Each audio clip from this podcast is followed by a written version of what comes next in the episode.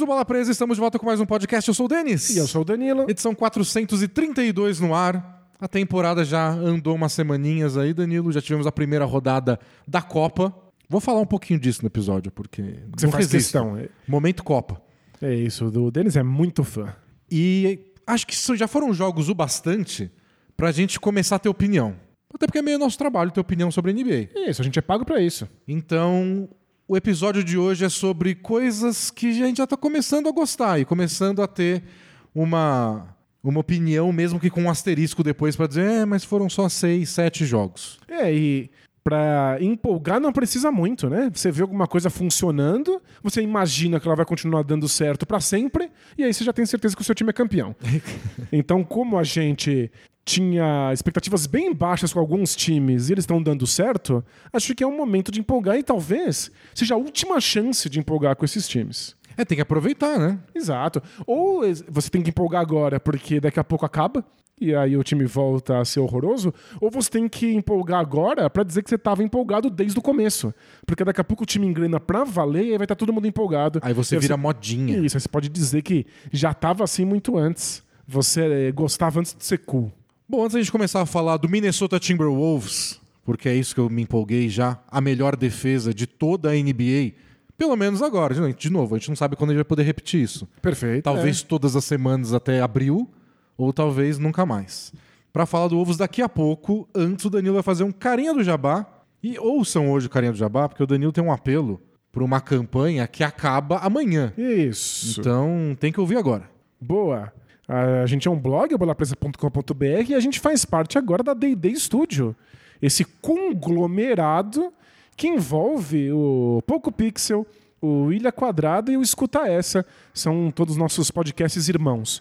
E o Poco Pixel, que é meu projeto com o Adriano Brandão sobre jogos antigos, jogos clássicos, está como uma campanha de financiamento coletivo para permitir a próxima temporada, uma temporada que vai contar toda a história dos videogames em 12 episódios e a gente precisa de vocês. A campanha do financiamento coletivo encerra amanhã ou hoje, se você está ouvindo em áudio no seu agregador de podcasts favorito. É o último dia para você ganhar várias recompensas e permitir que a, que a temporada chegue ao ar com todos os episódios pensados. A gente já conseguiu a primeira meta, que permitiu oito episódios. A gente quer chegar na próxima meta para ter todos os 12 episódios que a gente planejou. Então, vá lá, agorinha, em pocopixel.com barra financiamento. Ajude o podcast irmão do Bola Presa a conseguir financiar a sua primeira temporada com auxílio de financiamento coletivo. Até porque o Bola Presa tá ajudando. Tá lá na, na campanha, tá escrito a quantidade, o aporte que a D&D Studio fez pra temporada acontecer. Ou seja, é o Bola Presa aqui. É isso. Dando uma forcinha pros irmãos mais novos. Você ajuda o Bola Presa ajudando os outros podcasts. Se você ajuda os outros podcasts ajudando o Bola Presa, a gente tá nessa aí para poder gravar o máximo de podcasts do máximo de assuntos que a gente conseguir. Isso. Aí aproveita e escuta os outros podcasts também. Escuta essa, essa semana, sobre Umami, que se você conhece, você vai querer ouvir. Se você não sabe do que eu tô falando, mais ainda. E o Ilha Quadrada, com um episódio gigantesco essa semana sobre Wagner. Nossa, não, colossal, muito legal de ouvir. É, últimas mensagens. Manda. Tem conteúdos novo para assinantes, saiu mais uma prancheta. Tem um trechinho dela no YouTube sobre o Embanyama, mas ficou muito legal, eu achei a parte sobre o Chet Holmgren, a defesa dele, tem uma análise lá, então prancheta nova da semana já está nova para assinantes. Vai ter a gente comentando o jogo no League Pass sábado, 8 da noite, Milwaukee Bucks e Orlando Magic. Isso, Então, estaremos juntos no- nos comentários dessa partida. A gente nunca quer perder quando tá junto eu, Danilo e Paulo Banqueiro. Claro, olha Então, que lindo, tá hein? E vai ter o Lillard também, mas vai- é menos importante. E vai ser lá na Vivo, ou seja, você tem acesso no League Pass ou sendo cliente vivo. E por fim, tem lá a camiseta nova atrás do Danilo, se você tá vendo em vídeo, do CT Pichado. Tem Black Friday da Caphead no mês inteiro, ou quase o mês inteiro. A partir de amanhã, dia 10 até 26 de novembro, tem 15% de desconto em toda a loja se você pagar via Pix. 15% é bastante coisa. E comprando, você con- concorre a um kit da Caphead com camiseta, boné, moletom e mais alguma coisa que o Bola Presa vai dar. Se você não for assinante, por exemplo, a gente pode disponibilizar um monte de podcast exclusivo, ou você participa do nosso grupo por um tempo. É que se você já for assinante, a gente pensa em outra coisa, a gente vai esperar o sorteio. Boa. Mas vai ganhar coisas, o link de tudo isso tá na descrição. Maravilha. E por fim, assine a Bola Presa, bolapresa.com.br barra assine. Bora falar de basquete? Bora! Oh, desculpa, bora falar de Minnesota Timberwolves?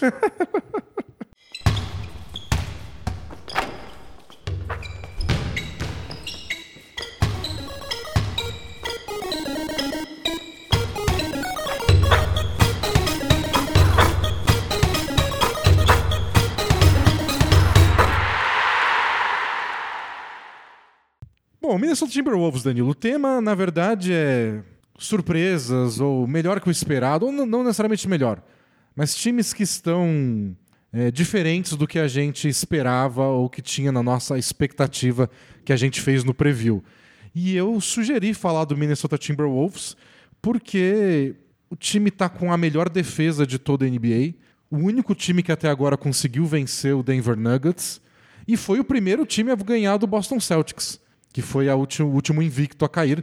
O Celtics perdeu de novo ontem para os Sixers, então o Wolves não é mais o único a vencer o Boston. É, mas no momento em que aconteceu, em que o Wolves venceu, os Celtics e o Nuggets pareciam os dois times que estavam sobrando na NBA. Eram os dois times que tinham criado aí um abismo, pelo menos em conceito.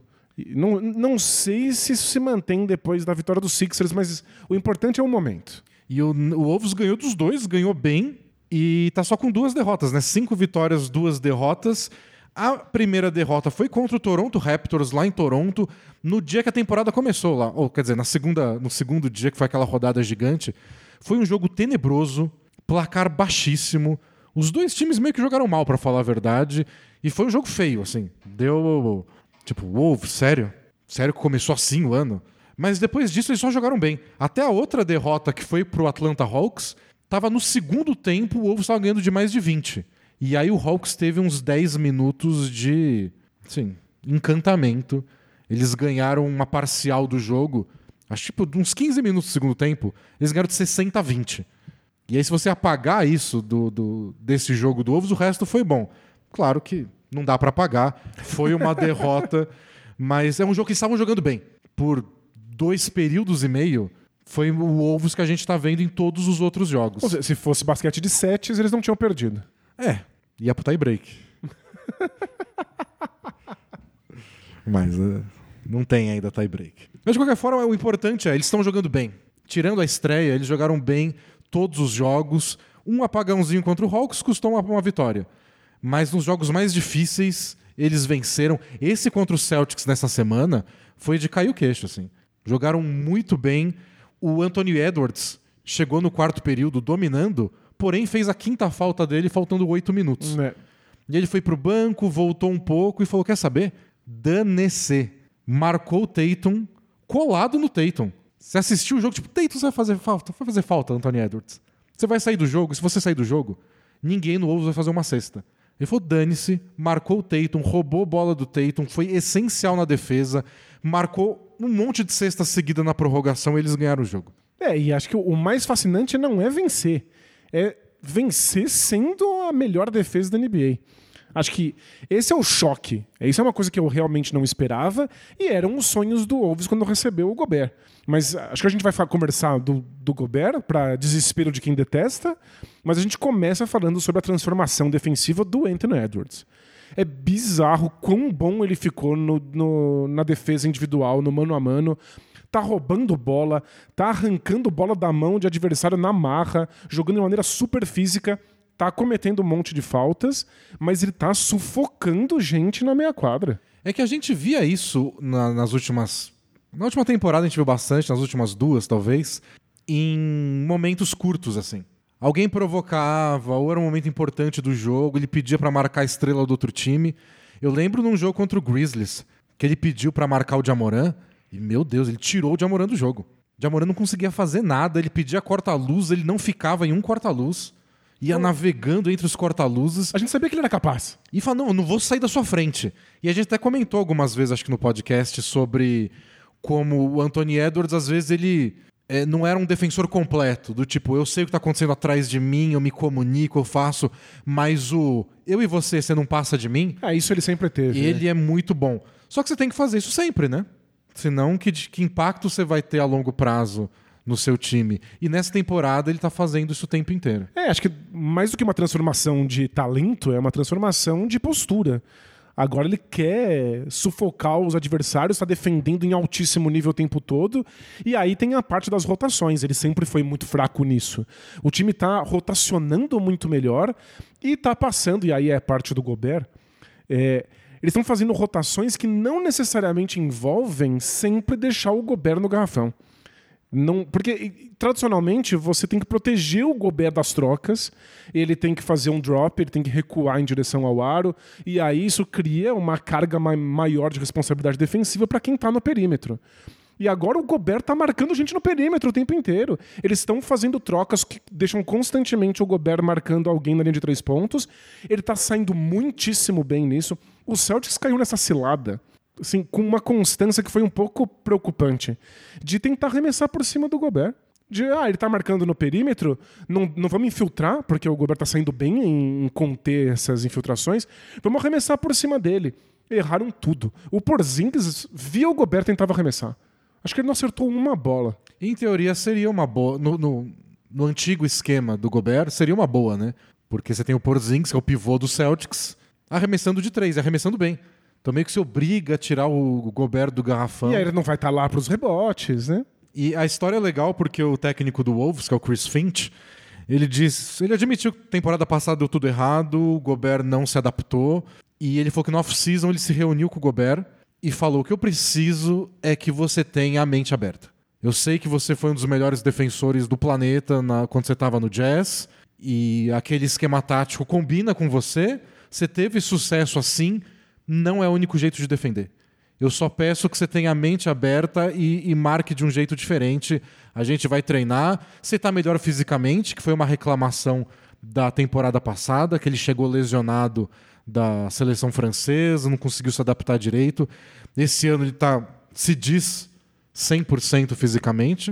Ele falou só uma mente aberta. Vamos mudar. Você não precisa ficar no garrafão o tempo inteiro. Anda pela quadra contesta, marca no perímetro, faz cobertura. E é isso que o Wolves está fazendo. Não é o- a defesa do Jazz que você falou agora. É, aquela de que- recuar e. Não. Vou induzir ele a infiltrar no garrafão porque o Gobert está esperando. Não, vou pressionar, vai infiltrar porcaria nenhuma. É, a, a defesa do Jazz tinha uma questão. É, eles conseguiram construir uma boa defesa lá sem bons defensores de perímetro. É, era complicado, não era sempre a crítica, a, a treta entre o Gobert e o Donovan Mitchell. O Donovan Mitchell era uma peneira. E aí o Jazz foi se acostumando a deixar os adversários infiltrarem, passar para essa primeira linha defensiva, desde que afunilando. Então você dá um, você força o seu adversário a infiltrar num lado específico. Você dá um caminho para ele e esse caminho sempre dava no Gobert. Né, o tipo de defesa que afunila em quem está fazendo drop. E aí você conta com o Gobert para cuidar da proteção do aro, ah, sabendo que ele só precisa defender um corredor. Ele não precisa ficar andando por aí, não tem que vir na cobertura. Era muita responsabilidade para ele, mas o Jazz encontrou uma maneira de funcionar. E é uma defesa bem tradicional, né? Vários times que têm um único pivôzão defensor optam por uma abordagem mais ou menos parecida. É que começou a ficar difícil usar pivôs nesse sentido quando os adversários tiram pivôs e querem arremessar do perímetro e tentam atrair os pivôs adversários o mais longe possível da cesta. Ficou difícil, a ponto de que em vários momentos a gente via no Jazz que o Gobert tinha dificuldade de ficar em quadra. De que não, não casava com o que o adversário está fazendo. Você está defendendo uma coisa que não existe. E, Parece que tá vindo fantasmas, assim. E uma coisa que o Jazz sofria algumas vezes e que o Wolves sofreu temporada passada também foi a de que a gente explica assim, mas é claro que você não tá deixando infiltrar, né? Claro, claro. Tem que ter algum nível de contenção para o Gobert poder fazer o trabalho dele. Então o ideal é o Gobert sabe por que, para que lado o cara tá infiltrando. Então você meio que dá um lado. Mas você tem que estar perto. Você tira um pouco do equilíbrio do cara. Mas você dá um caminho completamente livre, é muito difícil É, contestar. você né? viu a cravada que o Jalen Brown deu na cara do Gobert nesse, Claro. nesse jogo aí. Você deixa acelerar, você não vai parar o cara a tempo, né? Então, na temporada passada, esse foi um problema também. A defesa de perímetro não tava grande coisa, tava deixando passar muito, falta comunicação. O... Tipo, ah, eu vou deixar infiltrar porque o Gobert tá lá. O Gobert tá sabendo disso? Quem que o Gobert tá marcando? Tá Qual é o avisado, posicionamento? Nesses primeiros jogos tá tudo muito mais acertado, mas o Gobert não tá necessariamente no garrafão esperando alguém. Então, Tony Edwards, você vai pressionar o Tatum e o Gobert pode estar dois passos longe do garrafão porque ele não quer deixar o Porzingis livre. Foi exatamente. É- e é isso que a gente tá vendo com sucesso. É um Gobert que tá usando a envergadura dele, que é gigantesca, para atrapalhar arremessos de longe. E é claro que eventualmente ele vai ser batido no drible. Acontece. Mas ele era melhor nisso do que muita gente dava crédito. É, porque quando ele é batido no drible, ele costuma conseguir dar tocos na cobertura. É que disso surgem passes, inclusive para o garrafão, que o resto do Jazz não sabia marcar. Então, com uma rotação mais competente defensiva, o Gobert pode ser um bom defensor não existindo só no garrafão. É o que o Clippers fez muito naquela série que foi famosa contra o Jazz é que era ou o Gobert não ia marcar alguém, tipo, vamos deixar cinco arremessadores em quadro, o Gobert não tem quem defender. E se o Terrence Mann ficava livre na zona morta, o Gobert falava, eu não vou, porque senão eu vou deixar o garrafão livre. E se ele deixasse o garrafão livre, aí estavam todos os defensores do Jazz marcando o perímetro. Eles não conseguiam. É. Eles eram incapazes de contestar uma infiltração. Aí o, o Clippers começou a acertar essas bolas de três. Então o Gobert falou, tem que contestar. E quando ele ia contestar, o que o Clippers fazia? Batia pra dentro, e não é que ele não é que o próprio Terrence Mann ia fazer a bandeja, não necessariamente. Isso, porque nisso o Gobert é bom. É, até. até tiveram umas cravadas aí na cara do Gobert também. Mas, tipo, uma que chama atenção, mas não é tudo. A questão era a bola rodar a partir disso. Porque aí a bola encontrava o Kawhi, quem encontrava o Paul George. E aí quando atacava a cesta, o Gobert não tava lá. Tava o Ingles, tava o Donovan Mitchell, tava qualquer cara que não ia dar conta. Aí que era o problema. E no caso do Wolves, o Gobert nem sempre tá lá e não tá precisando. O Anthony Edwards tá marcando muito bem, mas a estrela do, do, do time é o Jaden McDaniels. É, o Johnny McDaniels é um excelente Nossa, defensor. O que ele tá fazendo? Quando ele recebeu aquele contrato absurdo, a extensão de contrato caríssima nessa off-season, muita gente torceu o nariz, mas é que assim, ele é muito novo. O Wolves não pode se dar o luxo de perder ele. Não pode se dar o luxo de perder nenhum jogador, na verdade. E você tá pagando pelo futuro. E o futuro dele tem tudo pra ser brilhante. Ele é um defensor absurdo. Ele é fora de série, ele é muito comprido. Ele tem uma envergadura gigante e ele é um defensor bem versátil, consegue proteger o garrafão, marca bem na linha de três. E com Anthony Edwards, o Gobert mais o McDaniels, você tem uma defesa muito mais consolidada para o Gobert não ter que proteger o ar o tempo todo. E essa defesa é do- bem agressiva, que sobe muito pra marcar lá perto do, meia quadra se precisar, combina muito com o McDaniels e, e com o Anthony Edwards. Dá pra ver muitas vezes tanto o Anthony Edwards e o McDaniels impedindo que alguém receba a bola. Então você viu o McDaniels marcando o Jalen Brown nesse jogo contra o Celtics. É tipo, você não vai receber a bola. Eu vou marcar você pela frente. O Jalen Brown tentava cortar nas costas dele, não conseguia por causa dos braços longos, porque ele se mexe muito bem, o McDaniels. É e justamente por isso que o Celtics tentou tanto arremessar bolas de três na frente do Gobert. Porque era difícil colocar a bola onde eles queriam, onde eles estavam acostumados. Né? E o, o Jalen Brown comentou depois do jogo. Falou que foi o primeiro time na temporada que não deixou eles chegarem onde eles queriam. Tipo, eles queriam chamar uma jogada, eu preciso receber a bola aqui, não consigo receber a bola aqui. Porque é uma pressão muito alta, grudado o tempo inteiro. E é sempre um risco, né? De fazer falta, ou de tomar uma finta, uma bola nas costas, ou de ficar preso num corta-luz.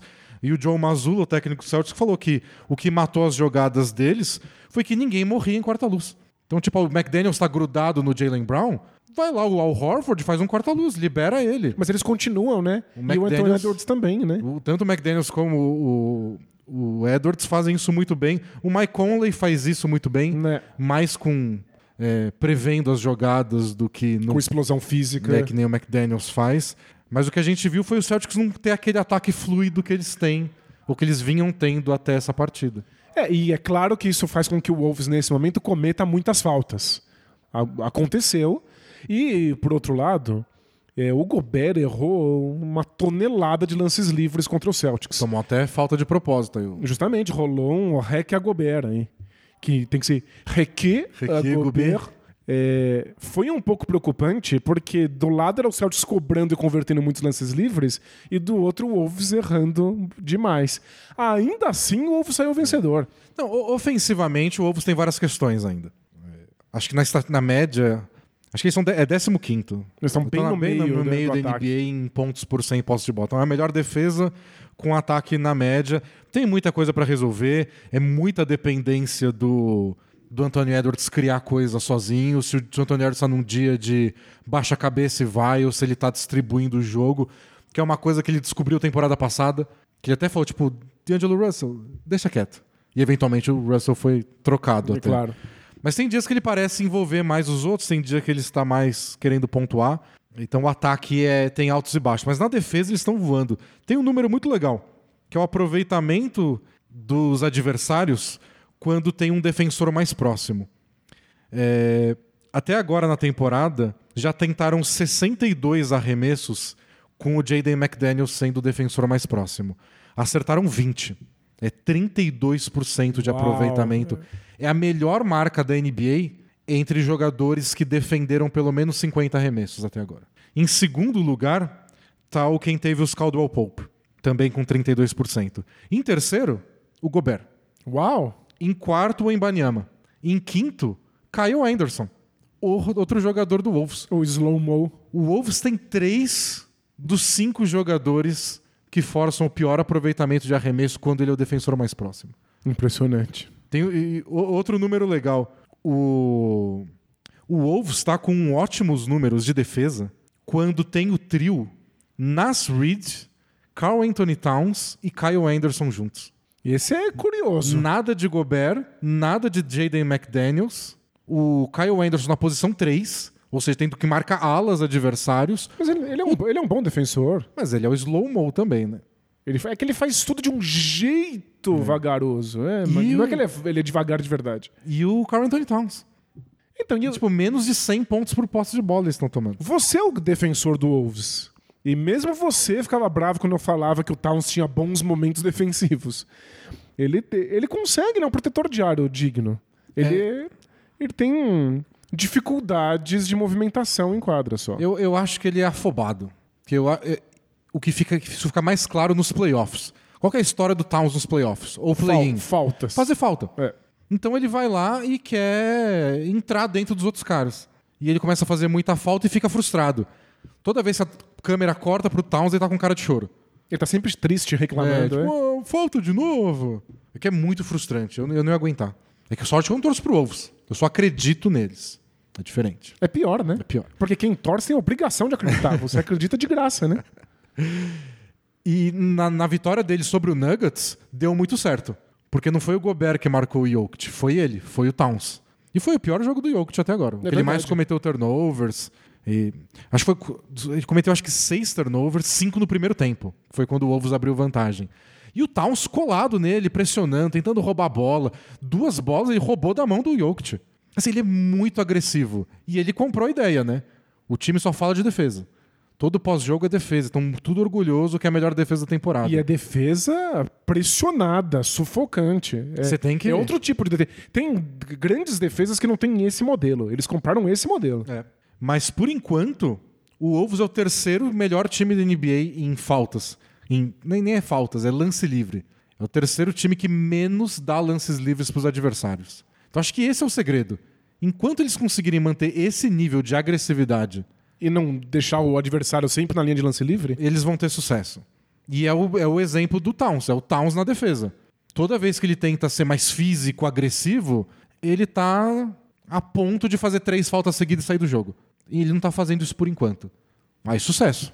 Mas assim, o Towns tá, tá uma temporada curiosa. É o ano que ele tá melhor na defesa e é a pior média de pontos dele da vida. Ele tá com 17 pontos por jogo. O, como novato, tinha sido o pior ano dele em pontos por jogo, ele teve 18. É impressionante. É pior do que quando ele começou. É, é a menor. ano passado ele tava com o quê? 24, 25 É. pontos por jogo. O Nas Reed, que é o reserva dele, tá com 14 pontos. Três pontinhos a menos só. Aliás, tem vários números curiosos sobre como o ataque do Wolves tá melhorando quando sai o Towns e entra o Nas Reed. Sei lá. É, porque o Towns tem um, Sei es- lá. O, o- Towns tem um estilo específico, né? O Nas Reed é o jogador mais veloz, mais rápido, consegue pontuar melhor em contra-ataque. O Towns ainda tem essa pegada de a bola chega nele, tudo para. O mundo senta e espera. É, Ele não é um jogador que distribui a bola, não é um jogador que vai construir uma jogada para os outros. Ele pega e vai para a cesta ou arremesso de três. Então, legal que ele esteja comprando um, uma participação nesse time que não envolve necessariamente a contribuição no ataque. Mas ele pode ser muito melhor que isso no ataque. A gente já viu ele ser muito melhor que isso. Acho que principalmente nos arremessos de fora. Ele pode ser um grande arremessador. Ele acha que ele é melhor do que ele é nos arremessos de fora. Mas esse Wolves precisaria de mais bola de três. Sim, é muito cedo para definir qualquer coisa, porém, o Wolves melhor defesa, J.D. McDaniels defensor do ano, você cravou já Anthony Edwards MVP antes de começar o podcast. Ah, eu tô muito impressionado. Tipo, ofensivamente ele tá fazendo uma coisa fora de série, a gente já viu, o, o, o basquete de mano a mano dele tá entre os melhores da liga. Agora ele tá criando mais jogadas, conseguindo passar mais a bola. E defensivamente, tipo, não tem ninguém no nível dele ofensivo que tenha uma produção minimamente parecida na defesa. Nesses primeiros jogos dessa temporada. É. E aí a gente crava, né? É, faz muito bem para qualquer jovem jogador participar da seleção dos Estados Unidos. É sempre isso. Menos para Austin Reeves, pelo jeito. Por Austin Reeves tá jogando muito mal. É mesmo? É. Bom, em, em, geral, é legal ter na bagagem aí. Muitos jogadores amadurecem, melhoram a produção, voltam com uma mentalidade mais defensiva depois de passar pela seleção. Eu acho que é o caso do Anthony Edwards. E para terminar, nas Reed, sexto homem. Então, todos os prêmios vão pro Wolves, é o que a gente determinou depois de sete jogos. Incrível. Publique-se. Nas Reed, sexto homem, Anthony Edwards MVP, J.D. McDaniels, defensor do ano que mais? Publi Publique-se em pedra para não dar para mudar depois. E o Wolves, vou cravar aqui, o Wolves passa da primeira rodada. Para eles é título, né? Nossa, para eles é título. Bom, então... Para eles tem, tem que parar a cidade de, de Minnesota. Minneapolis. A Minneapolis, cidade é Minneapolis. Minneapolis. Não, brincadeira. Minneapolis, Minnesota. Não estamos cravando tudo isso agora, mas olha, tem um time. Esse era um time que precisava começar bem. Pois é. E começou bem. Não, e é legal começar bem, com uma identidade, com um jeito de jogar. Aqui, nossa, inclua o Gobert.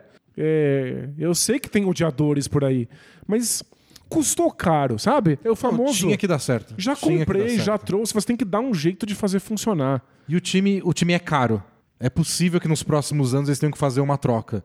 E se o Gobert não desse certo lá, eles vão morrer com o Gobert na mão. É isso, eles não iam conseguir fazer uma troca por, por, pelo salário que o Gobert ganha. E, e morrer com o Gobert jogando mal, né? Porque agora vocês ficarem com o Gobert e trocarem o Towns, beleza, o Gobert tá jogando bem, pelo menos. E é, legal, é um jeito moderno de usar o Gobert. É mais parecido com o jeito que se usa na defesa o Chet Holmgren, o, o Embanyama. É legal, vamos ver se o Gobert se adapta aos novos tempos, porque ele não vai ter outra chance na carreira. Bom, eu quis falar do Wolves porque eu tinha. Não estava tão feliz com eles, mas o começo foi bom. De quem você quer falar, Danilo? Então, é, já me contradizendo, hum. porque eu assisti o primeiro jogo desse time e falei que nunca mais ia assistir outro igual. Eu queria falar um tiquinho do Houston Rockets. Ah, estamos tudo clubista hoje, né? Você com seu clube de verdade, o meu com. Com o seu, o seu clube postiço. É. É que o Houston Rockets perdeu os três primeiros jogos deles na temporada. O primeiro foi uma coisa tão horrorosa e constrangedora que eu falei, chega. É, mas o Wolves foi igual, né? O do Wolves também foi muito feio aquele primeiro jogo contra o Toronto Raptors. Foi bem, bem horroroso, mas acho que não, não foi nível Rockets. Porque, olha... Difícil de assistir, os olhos sangraram. O banco do Orlando Magic brincou com o Houston Rockets naquela estreia. Foi só foi muito, muito, constrangedor. Fácil. E aí, depois das três primeiras derrotas, o Rockets tem quatro vitórias consecutivas e é uma das dez melhores defesas da NBA, a melhor defesa de contra-ataque. É, é só inexplicável, uma transformação muito grande. O Rockets era um time muito ruim defensivamente, especialmente na defesa de transição, e agora é vida nova. É, trago números. Eles foram Te dou um dado. o último colocado em defesa de contra-ataque nas últimas três temporadas. Eles chegaram. Fazia parte da identidade deles. Sério, eles chegaram a tomar 17 pontos e meio por jogo de pontos de contra-ataque na temporada passada. Não é? absurdo, é? Absurdo. É absurdo, é inacreditável. Nessa temporada, eles estão tomando 9 pontos por jogo de contra-ataque, primeiro disparado da NBA. É, é outro mundo. E no jogo contra o Lakers, porque quem diria que o meu time Do ganhou um Lakers bola presa brawl. Desfalcado. O que aconteceu com o Anthony Davis, hein, Danilo? Ele ia jogar 82 jogos? Pois é. é... Ele jogou, você que não viu. Ah, tá. É, eu não vi, não vi mesmo. não vi. Mas sério, faz muito tempo que eu não vejo o Rockets vencer um bola presa Classic. E finalmente aconteceu e teve uma jogada que eu achei muito icônica. Foi o Dylan Brooks cometer um turnover. Porque sim, É, normal, né? normal. Ele Até baixa a tudo bem. cabeça, tenta resolver alguma coisa. Turnover. LeBron pegou a bola e correu pro, pro ataque.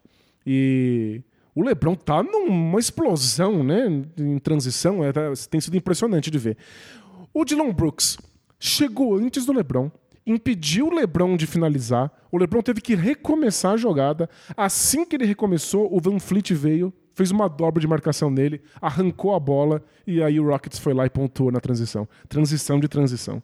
Não, quando você perde contra-ataque, você toma contra-ataque. É regra oficial do basquete. E é isso, o Dylan Brooks, que eu tenho pouquíssima paciência para lidar com ele como, como pessoa jurídica, é, ele tem uma postura que me parece que já transformou esse time. É claro que com o discurso do Emil Doca, que assim como a gente tá- tem visto no Wolves, só fala de defesa, toda entrevista dele é sobre transformar esse time numa defesa sólida, que o resto vai vir disso. Mas o Dylan Brooks joga com nível de intensidade e ele é sempre o primeiro a voltar. Então não tem mais contra-ataque em que o Dylan Brooks não tá no garrafão atrapalhando. E a partir disso a defesa do Rockets foi engatando, foi se construindo. O Jabari Smith é um excelente defensor, mas agora ele tem ajuda. Agora você tem algo acontecendo ao redor dele. É, eu acho que o Jabari Smith Jr., ele é. Pegaram no pé dele um pouco depois dos primeiros jogos, porque ele tomou muita bola nas costas, sabe? Ele tava lá marcando ninguém, alguém corta atrás dele, recebe um passe, e aí perguntaram pro Doca sobre isso, ele falou: a gente não devia tomar nunca um backdoor desse, porque não faz sentido pelo jeito que a gente tem que defender. Isso, é. A gente não fica defendendo por zona, a gente não fica defendendo assim a distância, para um cara ficar correndo atrás da gente tomando para receber um passe assim. É, o Rockets é um time que troca tudo. E- Eles trocam qualquer coisa, corta a luz. Você tem que ficar no seu defensor. E isso aconteceu bastante no jogo contra o Spurs, que foi, foi uma dessas derrotas, não foi? Foi. Aconteceu muito, ele não o Jabari Smith foi marcar o Embanyama, não deu certo. Foi um começo meio desanimador. Nos últimos jogos, lindo. Tudo melhor, muito mais entrosado. Acho que o Jabari Smith às vezes ele ele, parecia perdido naqueles primeiros jogos. O que deu a entender nas primeiras rodadas foi a gente discutiu depois da estreia. Até pode dar certo o Rockets, mas depois daquele primeiro jogo contra o Magic, parecia tão distante. Eu sei que é o primeiro ano do Doca, mas parece que eles nunca tinham treinado juntos. E acho que é Mas essa é é a uma- sensação, é. Não demorou muito pra parecer que tem um, um time acontecendo. Tem um plano. E a- o- acho que o Jabari Smith é um bom defensor individual. A gente viu na última temporada bons momentos dele é, marcando vários jogadores diferentes, marcando jogadores de garrafão, marcando armadores muito menores do que ele. Ele se mostrou um, um defensor bem versátil. A questão é que ele se atrapalha no lugar em que ele deveria estar e nas trocas e nas rotações, e a gente assumiu que é porque o time é um baita de um caos. E aí nos primeiros jogos, parecia que ele estava inserido no mesmo caos de sempre. Então, não dá pra julgar. Eu acho que é só velhos hábitos. E agora parece que o caos não está lá. Tem um critério, troca-se tudo, todos os, os defensores estão ligados, tem muita comunicação e essa é uma coisa importante. O Dylan Brooks não para de falar. O Van Fleet também é um líder muito vocal. Agora é um time que se comunica. E eu acho que isso é um pouco cruel quando você tem um time muito jovem, que é você quer que o time se comunique, que todo mundo esteja falando, mas é uma molecada que não sabe nem como. Ninguém nunca viu. Que tipo de coisa eu deveria estar falando? O que, que eu aviso para os meus É, companheiros? e, e geralmente você tá comunicando alguma coisa que você tá vendo. Você tá vendo alguma coisa ou você tá perdido? Se você tá perdido, você não vai falar nada. É, tipo, a juventude aí, os novatos, eles estão muito preocupados em não fazer uma burrada gigantesca. Imagina se ele vai estar comunicando para os outros o que é que eles deveriam estar fazendo. E acho que o, o Rockets finalmente entendeu que abandonar a molecada à própria sorte não desenvolve ninguém. Tem que ter veteranos que sejam comunicativos, que liderem pelo exemplo, mas que também ensinem, que sejam didáticos na maneira como eles se comunicam. E aí, defensivamente, o time já é outra coisa. Ofensivamente ainda tem um milhão de ressalvas, Ah, vai dar também. muito trabalho. Eu, eu acho que tanto o Van Vliet como o Dylan Brooks, eles têm várias questões ofensivas vários problemas ofensivos que não deveriam ser um problema na maioria dos times. Não era um problema no Raptors, pro Van Fleet, quando eles tinham várias opções, quando ele era reserva, quando o Kawhi estava lá, quando o Lowry estava inspirado. Mas quando você precisa muito dele, você começa a ver as limitações. Eu, o dia que ele não está acertando bola de três, como que ele vai criar para os outros? É, o que Como mais ele o vai que fazer? mais? E o Dylan Brooks é só irracional. assim. Ele pode acertar um monte de arremesso, errar um monte, todos parecem horríveis. Todos tinham uma opção melhor que ele escolhe não fazer. É, nada é muito construído ou pensado, É. né? Mas assim, eles ajudam do outro lado. E se você tem jogadores melhores pra isso, tudo bem. Se você, é a velha história, né? A diferença do cara ser a primeira opção ofensiva e a quarta. Ou dele dar oito arremessos por jogo ou 18. Nesse Rockets tem dia que você olha e fala. Talvez os dois vão ter que fazer muito. Muito mais do que eles deveriam fazer. Porque aí é o Jabari Smith e o Jalen Green não dando nenhum salto. E tem a questão do Shengun. Pelo menos isso o Emil Doka é, já abraçou. O Shengun é muito importante. É muito. E aí, eu acho que esse é o principal salto pro, pro desenvolvimento do Shengun e pro Rocket ser o time dele. É, o Shengun é um excelente passador. Especialmente de costas, né? Não é à toa que a gente chama ele de turcupira. Ele consegue ver com os olhos na nuca quem tá correndo em direção à cesta e ele vai lá e distribui a bola do jeito certo. Então, isso ele faz muito bem. Mas, se ele não for um bom jogador ofensivo, ele próprio, ele não vai ter tanto espaço assim para dar as assistências. Eu acho que o, o que torna o Jokic um dos melhores passadores da NBA é a visão dele de jogo, é o fato de que o Jokic é muito alto e aí ele consegue passar as bolas por, por cima, é a criatividade, é. Mas é também o fato de que todo mundo tem pavor de deixar ele sozinho. Ele pontua de qualquer lugar da quadra. Então você tem muito medo, você aperta, você pressiona, você dobra. E aí, se você dobra, aí é que o Jokic brilha nas assistências. Ninguém levava o Shengun a sério porque você sabe que o Shengun tenta passar primeiro. E eu acho que isso mudou completamente. O Shengo tá sendo muito mais agressivo, tá cortando pra cesta, tá fazendo muito mais jogo de pick and roll com o Van Vliet. Então, é, agora ele tá tentando. Você deixa ele minimamente sozinho, ele vai pra um ganchinho. Ele bate pra tentar finalizar perto do legais. dá umas enterradas. Tipo, ele, ele tá mostrando que ele não pode ser deixado sozinho. A partir daí, as assistências vão vir. Então, ele precisa ser respeitado nesse sentido. Pra mim, esse é o grande ponto positivo. O Shengun se descobrir como um jogador eficiente ofensivamente para além das assistências e o, o Rockets se descobrir a partir disso. Dá pra ver assim que o plano do Doka é um fazer um inside out. Assim, primeiro no garrafão, a bola sai do garrafão e aí vira uma bola de três pontos. Porque isso é um jogo ideal pro Shengun. Mas nem sempre isso acontece porque o Van Fleet e o Dylan Brooks às vezes não conseguem chegar no garrafão, eles resolvem coisas antes. Eu tava vendo os números aqui, tá bem dividido as tentativas de arremesso. O Jalen Green dá 14 arremessos por jogo, o Shengun 13, o Van Vliet 14, o Jabari Smith 11 e o Dylan Brooks quase 10. É, Só que a gente falou de aproveitamento, né? O Van Vliet tá com 36% de aproveitamento em bolas de 3. Que bom, tá acima da média. E em bolas de 2, os mesmos 36%. então, arremessou de três, então vale mais. Então, é é a melhor versão do Van Fleet, eu acho. Quando ele consegue pisar no garrafão, pra, mais pra distribuir o jogo do que pra finalizar, mas ele é um arremessador de três. Mas você tem a bola sempre na mão dele, tendo que fazer muito, você começa a ver os defeitos. O ideal é o Jalen Green assumindo, é o Shengun assumindo, e você deixa o Van Vliet num papel um pouquinho mais secundário, que isso ele faz bem, tá dando oito assistências por jogo e quase sete pro Shengun. Os dois são o que comandam o ataque mais que o Jalen Green. Ainda bem, porque isso ele não aprendeu a fazer. Não, o Jalen Green não sabe, ele nunca vai ser esse tipo de jogador. De verdade, ele é um desses atletas que recebem a bola pra finalizar. Ele, é, tem que ele é o Zé. Clavin. É a melhor comparação ao Zé Clavin. É, é bem parecido mesmo. Mas eu acho que ele, ele- acho que ele, ele arremessa melhor de três pontos do que o Lavine no começo. Mas é, acho que o estilo é bem esse. Mas enfim, eu queria trazer o Rockets aqui pra fazer a meia culpa, né? Eu falei que não ia mais ver o time, Tá melhorando. é, menti, claro, assisti e o time tá melhorando e dá pra ver o técnico. E é cedo pra caramba pra você bater o olho e falar é o Udoka. Lembra a defesa do Celtics. Tá funcionando. Quatro vitórias consecutivas. Quanto que eu achei que eu ia falar isso desse time? Então é, é muito legal. Esse começo de temporada, é, Eu acho divertido a gente começar a ver o dedo do técnico em algumas coisas. E com o Rockets fica mais gritante ainda porque é muito discrepante, né? O abismo não- de uma temporada para outra. Temporada passada não tinha nada. né? Bom, próximo tema que eu queria trazer não é, um, não é exatamente um time, embora a gente vai falar do time, mas é um jogador. É. Scotty Barnes. Ele deu o salto. O salto. Nossa, o que tá jogando o Scotty Barnes, que absurdo. Ele foi eleito novato do ano há duas temporadas e na temporada passada só não rolou. E nada rolou no Raptors, né? Nada deu certo no passado. O Scotty Barnes foi uma das coisas que ficou meio empacada.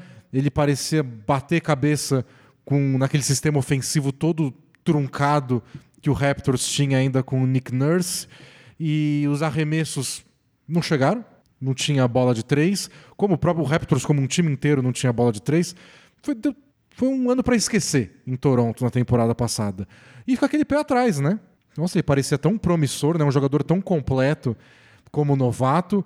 Passaram duas semanas. Nossa, você não tem um jogo do Raptors que você não vai olhar e fez 20 pontos, 12 rebotes, 6 assistências, 3 roubos de bola, 2 tocos, marcou o pivô adversário, marcou o armador adversário, puxou contra-ataque, deu assistência. Ele faz tudo, faz tudo. E o novo técnico do Raptors, o, Darko, que não é aquele Darko, O outro da... O outro Darko? O outro? ele botou o time na mão do Scottie Barnes, dividindo funções agora com o Dennis Schroeder, não com o Siakam. E tá com um cheirinho de troca isso, Danilo. A gente já devia ter desconfiado, porque durante a off-season, boa- os boatos diziam que o, o Raptors botou todo mundo na, no bloco aí, todo mundo estava disponível para trocas, menos o Scottie Barnes. Eu lembro que até a gente comentou aqui, por que o Scottie Barnes?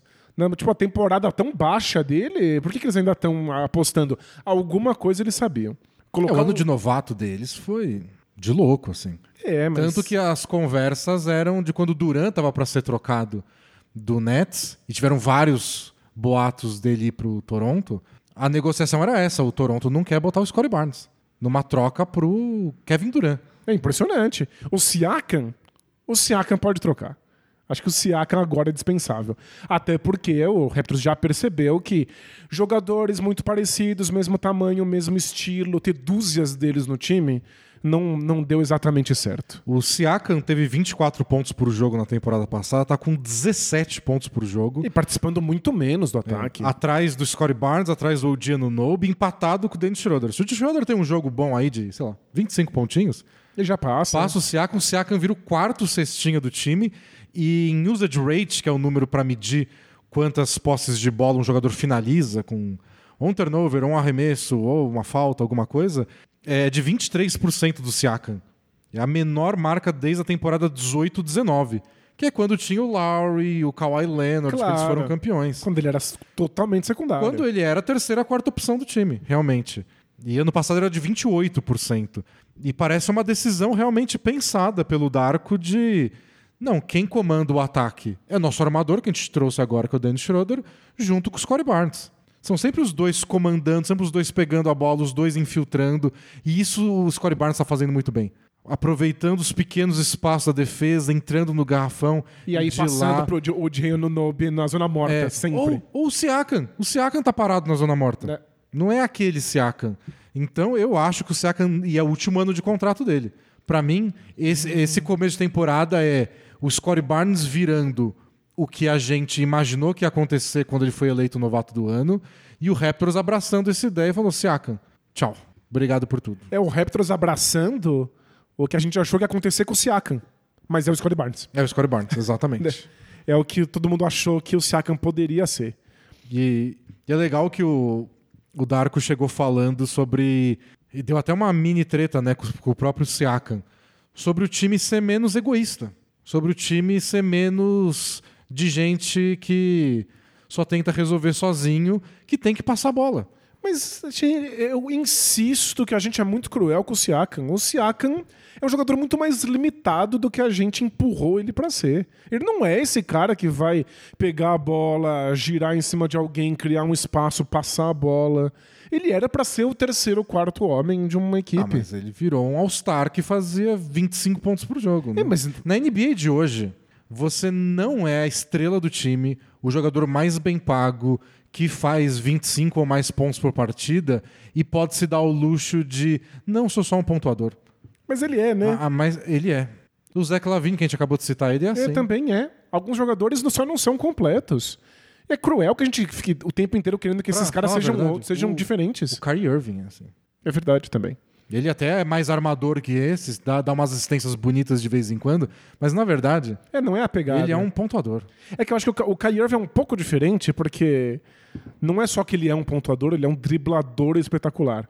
E isso quer dizer que muitas vezes ele atrai muita marcação, driblando de descer o garrafão, e aí tem linhas de passe mais fáceis para ele encontrar ali. Mas alguns jogadores são só assim, e você tem que ser muito fora da curva na- na- em pontuação para valer a pena para um time pagar muito caro. O Siaka é um jogador mais limitado, não, não, não vai ser dele essa equipe.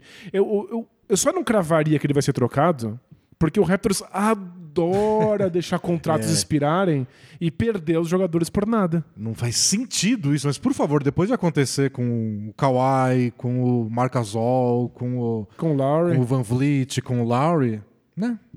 Troca o maluco só. Acho que não, né? Acho que é, acho que é fetiche. E o Siakam é bom. E ainda é jovem. Vai ter bastante gente querendo ele. Acho que isso, isso Sem é de menos. dúvida. Mas ó que os números estão estão batendo com a ideia do, do Darko, mas mostra, acho que é um bom número para mostrar dedo do técnico, as coisas mudando, mas que estilo também não é tudo. Ano passado, o Raptors dava 292 passes por jogo. Era o oitavo time que mais passava a bola.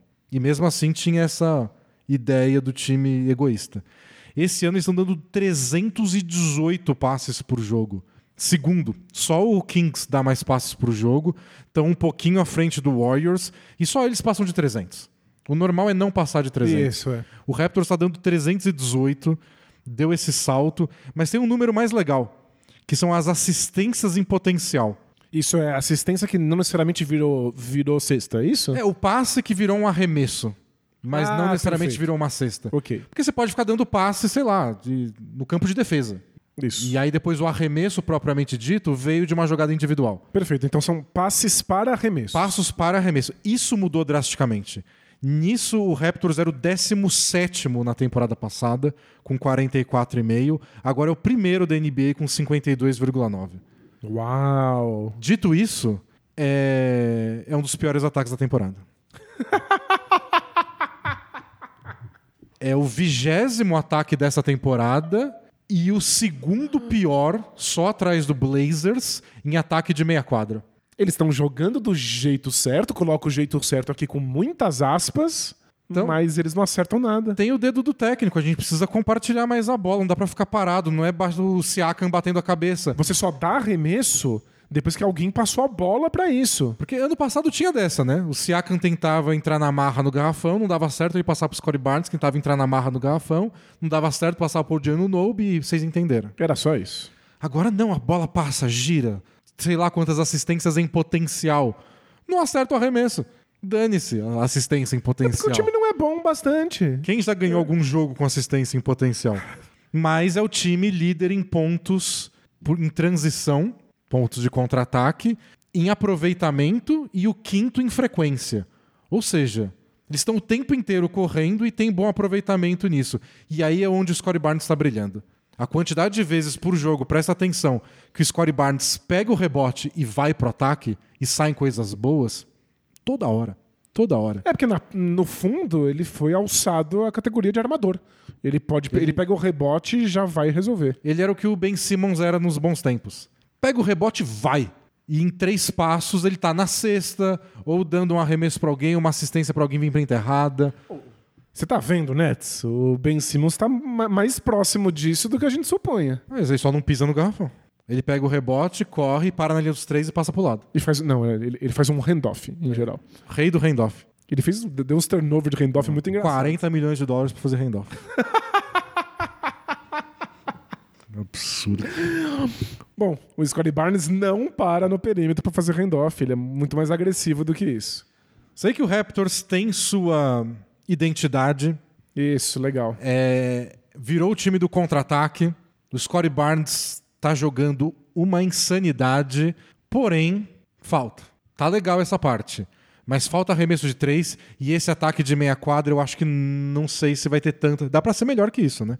Dá pra ser melhor do que o 29 da NBA. É claro, isso é desastroso. Não, não dá pra um time chegar em lugar nenhum assim. Mas eu, eu acho que o Siakam não, não chega em fevereiro no Raptors. Esse é meu palpite. Caramba, você acha que é com esse nível de pressa? Não tem por que ficar. Uau, não chega em fevereiro, hein? Bom, deixa eu, deixa, deixa eu aproveitar, porque eu pensei em pressa aqui. E tem uma coisa muito antes de fevereiro, uma coisa que vai acontecer bem antes até da rápida troca do Siakam. Natal! Ah, Não é o Natal, né? porque ainda em novembro eu tô falando da imersão Deve Alura. Momento Alura. É que as inscrições vão até o dia 12 de novembro.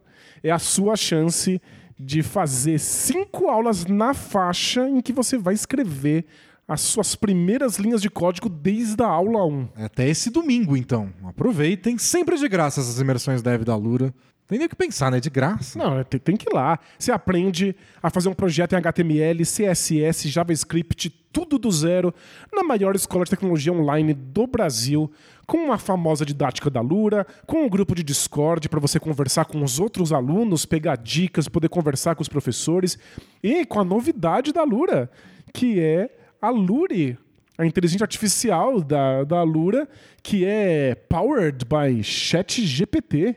Então eles vão te ajudar. Você vai ter dúvidas, problemas, questões sobre como desenvolver suas primeiras linhas de código. Tem uma inteligência artificial treinada pela própria Lura para resolver os problemas dos alunos. É a coisa mais legal do mundo, é você ter qualquer dúvida na aula, lá na sua casa, no conforto do seu lar, e aí você vai lá, pergunta pra Luri e ela te responde bonitinho, porque ela foi treinada com o conteúdo dessas cinco aulas. Eu vou. Eu tomei uma decisão, Danilo. É. A gente vai revolucionar os relacionamentos no Brasil.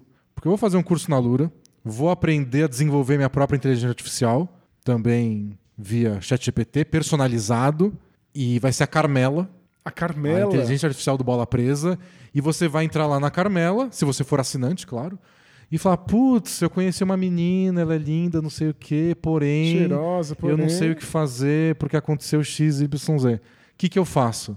E a gente vai treinar essa inteligência artificial com 400 episódios de Both Things Play Hard Perfeito, vai sair nossas respostas. e vai sair nossas respostas para salvar o relacionamento de todo o Brasil. Não precisa esperar as perguntas ser lidas aqui. E aí? Você acha que a Lura banca essa ideia? Achei maravilhoso, só que pra gente fazer isso, a gente vai ter que começar numa imersão Dev Alura, porque não sabe programar nada. Eu só quero tudo pronto agora. Não, vamos lá. E você aproveita a imersão Dev Alura. O link tá aí na descrição do podcast ou do vídeo. Boa. Falta mais uma coisa, Andy. Você tinha falado que ia separar mais um assunto. Eu falei do Wolves e do Scottie Barnes. Você ia falar do Rockets e. E só timão hoje aqui, hein? Eu queria falar do Atlanta Hawks. Oh, lembra do dia, na época que o Danilo se recusava a falar do Atlanta Hawks? É verdade.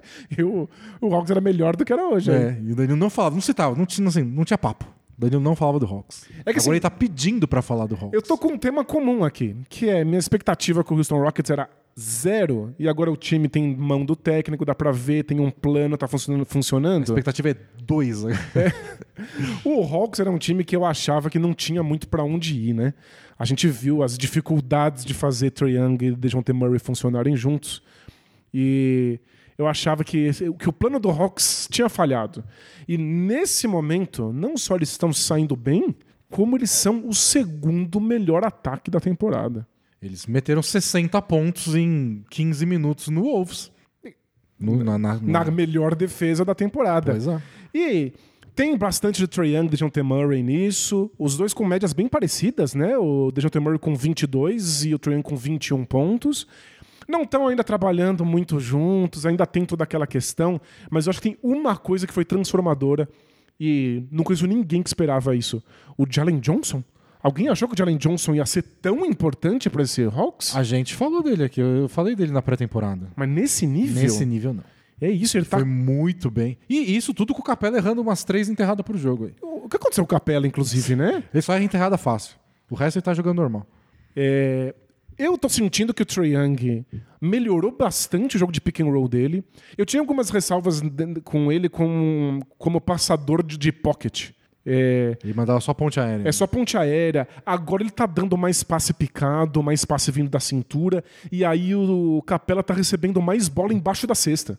Que é uma coisa que não tinha nunca para ele. Eu acho que ele tá só confuso. Ele não sabe muito bem o que fazer, ele erra umas coisas embaixo do aro. É, é curioso. Mas é, eu acho que o Trae Young evoluiu como, como passador. O DeJounte Murray evoluiu como arremessador de três.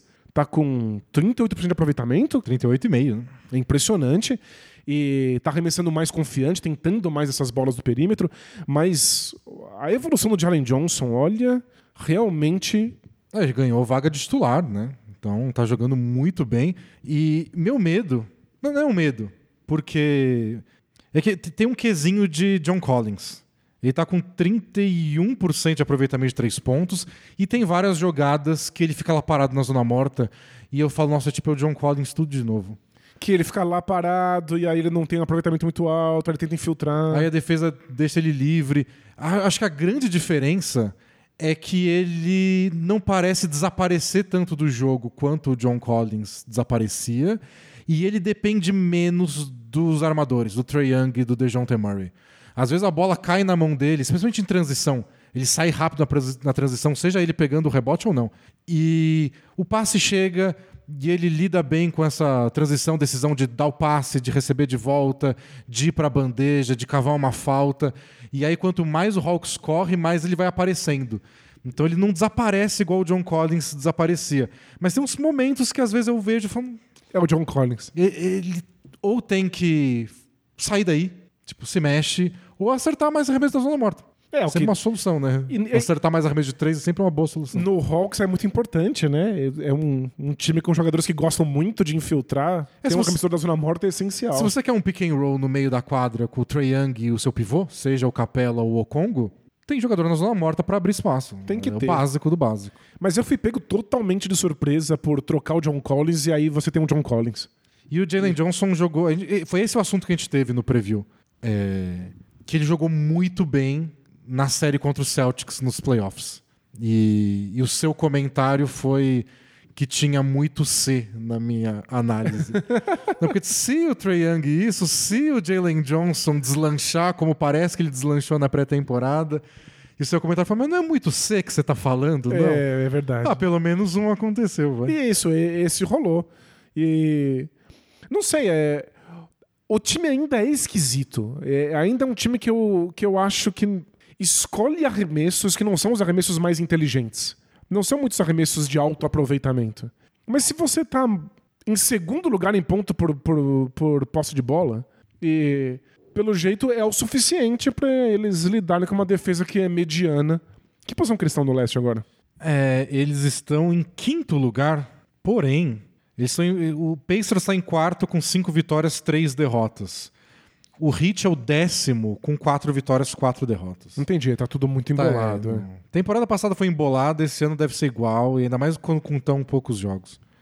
Mas é a defesa média do Hawks e a escolha esquisita de arremesso deles é, não vai ser um problema tão sério se eles estiverem pontuando nesse ritmo.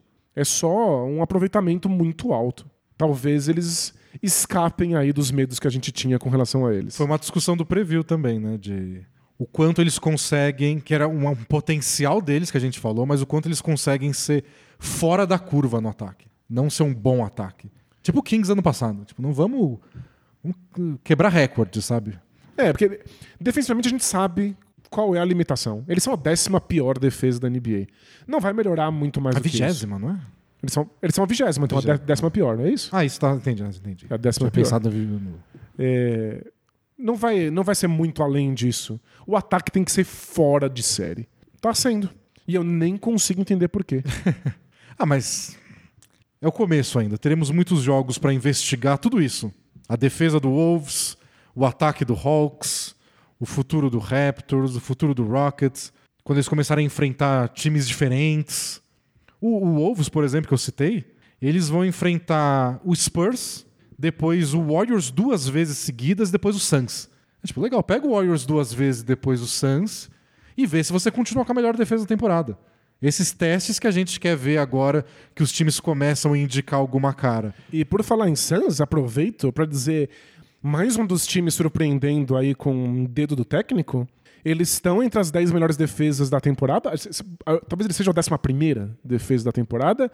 E você olha e fala: caramba, é um time do Frank Vogel. É, assim, impossível não reconhecer e, para mim, o melhor jeito possível de usar o Kevin Durant defensivamente, fazendo um papel totalmente Draymond Green, defesa muito forte de garrafão. Eu acho que em breve a gente vai ver ele subindo ainda, porque também é uma defesa recente. É. E no caso do Hawks, nos próximos jogos tem Magic, tem Heat, tem Knicks, que também voltou a ter uma defesa forte. É, então, vão ser esses testes de fogo para esses times que estão brilhando. É o ataque do Hawks sendo testado. Veremos. Antes da gente ir pro Both Things Play Hard, eu queria só. Tá no começo da temporada, tem muita coisa para dar palpite. A gente tem que ter um. Sessão. Jogo rápido. Não sei. É... KTO, patrocina aí a sessão. Comentários KTO. A gente aproveita e aposta algumas coisas. É. São só, tipo, observações. Perfeito. Observações KTO. Tá bom. Primeiro, Danilo. Tivemos a primeira rodada da Copa NBA, que eu apostei lá na KTO. Tem, se você entrar na KTO, você vai lá esportes, basquete, NBA, todo aquele caminho, tem só para a Copa NBA. E você pode apostar no vencedor de cada grupo, quem vai ser o MVP da Copa, quem vai ganhar a Copa. Tem bastante dessas apostas a longo prazo, bem divertidas. Eu apostei no campeão de cada grupo do leste, postei lá.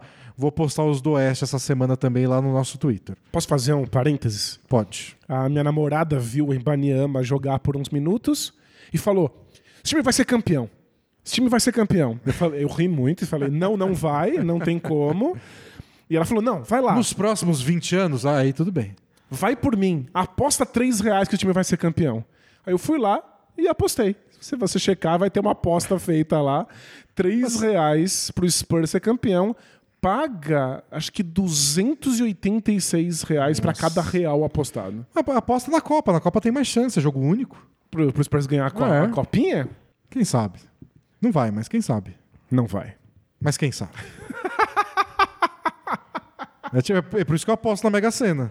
Vou ganhar? Não vou. Mas quem sabe? Não, é, eu acho que a, a Mega Sena tem o melhor slogan do planeta, que é, é já pensou? É, é, das loterias, né? Não é só da Mega Sena. É, Todas as loterias. Já, já, já pensou? pensou? É só isso que você precisa para gastar um dinheiro que, na, na verdade, está jogando no lixo. Já pensou? Bom, o que eu ia falar da Copa NBA que rendeu, Danilo, é que a gente teve a primeira rodada na sexta passada, e olha essa estatística. A, a margem de pontos de vitória na rodada de sexta-feira foi de 4,9 pontos. Foi tudo jogo disputado. Foi tudo legal, né? Foi a hum, segunda menor margem de vitórias de uma rodada inteira, desde que esteja um mínimo de sete jogos, nas últimas dez temporadas. Uau! Não é comum uma rodada com sete jogos, vocês todos estão disputados. É porque valia alguma coisa. Levaram que, a sério. O que valia? A gente não sabe muito bem. Mas as quadras estavam coloridas Mas e todo mundo jogou sério. As quadras estavam coloridas como se um, alguém de 8 anos de idade tivesse criado tudo para jogar no NBA 2K. Mas a NBA, um dos planos para a NBA não era vamos transformar a rodada a, a temporada regular de novembro numa coisa mais interessante? Interessante ficou. Foi interessante. Os jogos foram disputados, todo mundo levou a sério. Teve game winner do Curry no último segundo contra o, o Thunder, que quase foi anulado. Foi, teve drama. Foi muito legal. Com exceção, sério, eu não dou conta. Algumas quadras eu achei que só funcionaram. Tá bom, legal, é diferentão, deixa lá.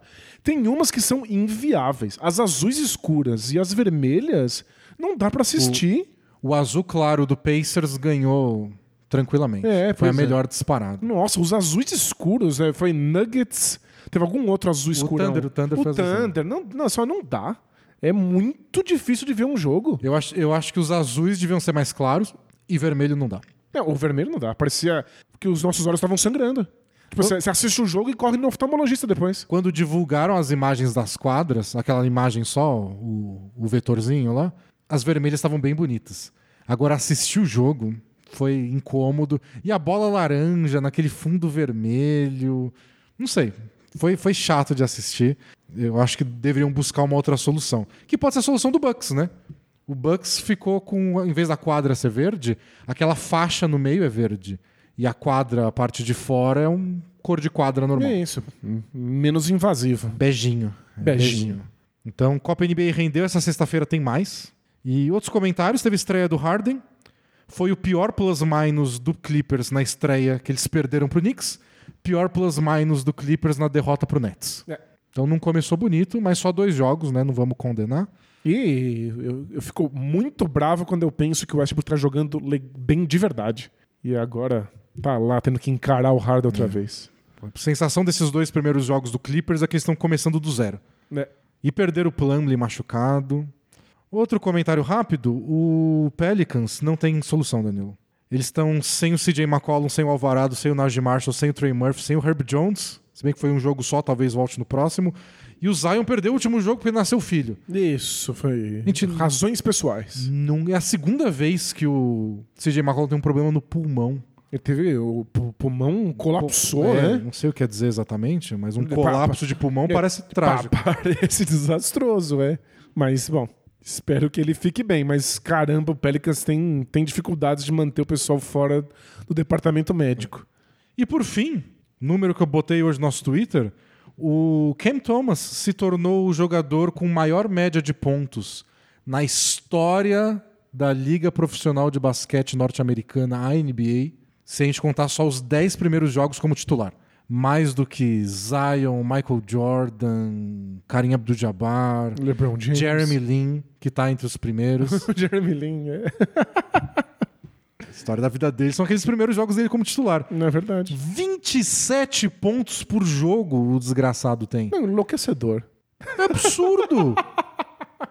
27 pontos por jogo é um dos cecinhas da NBA na temporada. Pois é. É tipo Anthony Edwards, Stephen Curry e Cam Thomas. Não faz nenhum sentido. A gente sabia que ele pontuar, ele sabe.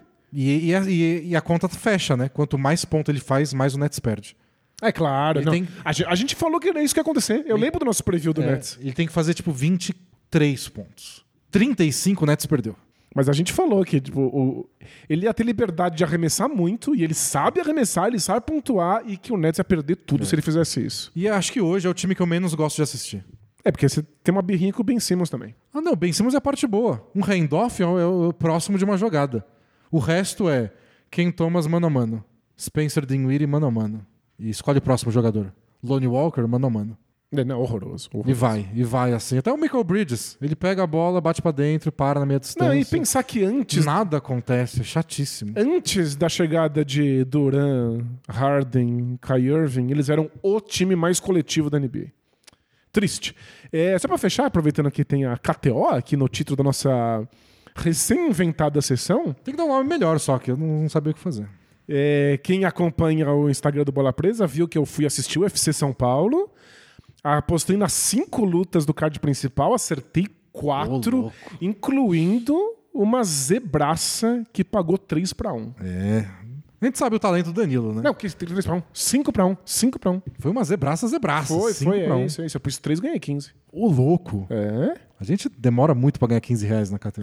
Mas demora pra gastar também, que a gente vai de um em um, de Pois dois é. em dois, de três em três. Não, arrebentei, arrebentei. Nunca mais vou apostar em basquete. É, não. Apostar em basquete, você aposta no Spurs ganhando o título. Eu não, eu só fui o mensageiro. Eu fui o Você inter... apertou o botão. Eu fui o intermediário, é. Você deu o login e a senha. Só isso. Vamos pro Both Things Play Hard? Opa, bora. Are we having fun yet? Both teams play hard, man. Both teams play hard. It's not supposed to be easy. I mean, listen, we talking about practice. Not a game, not a game, not a game. We talking about practice.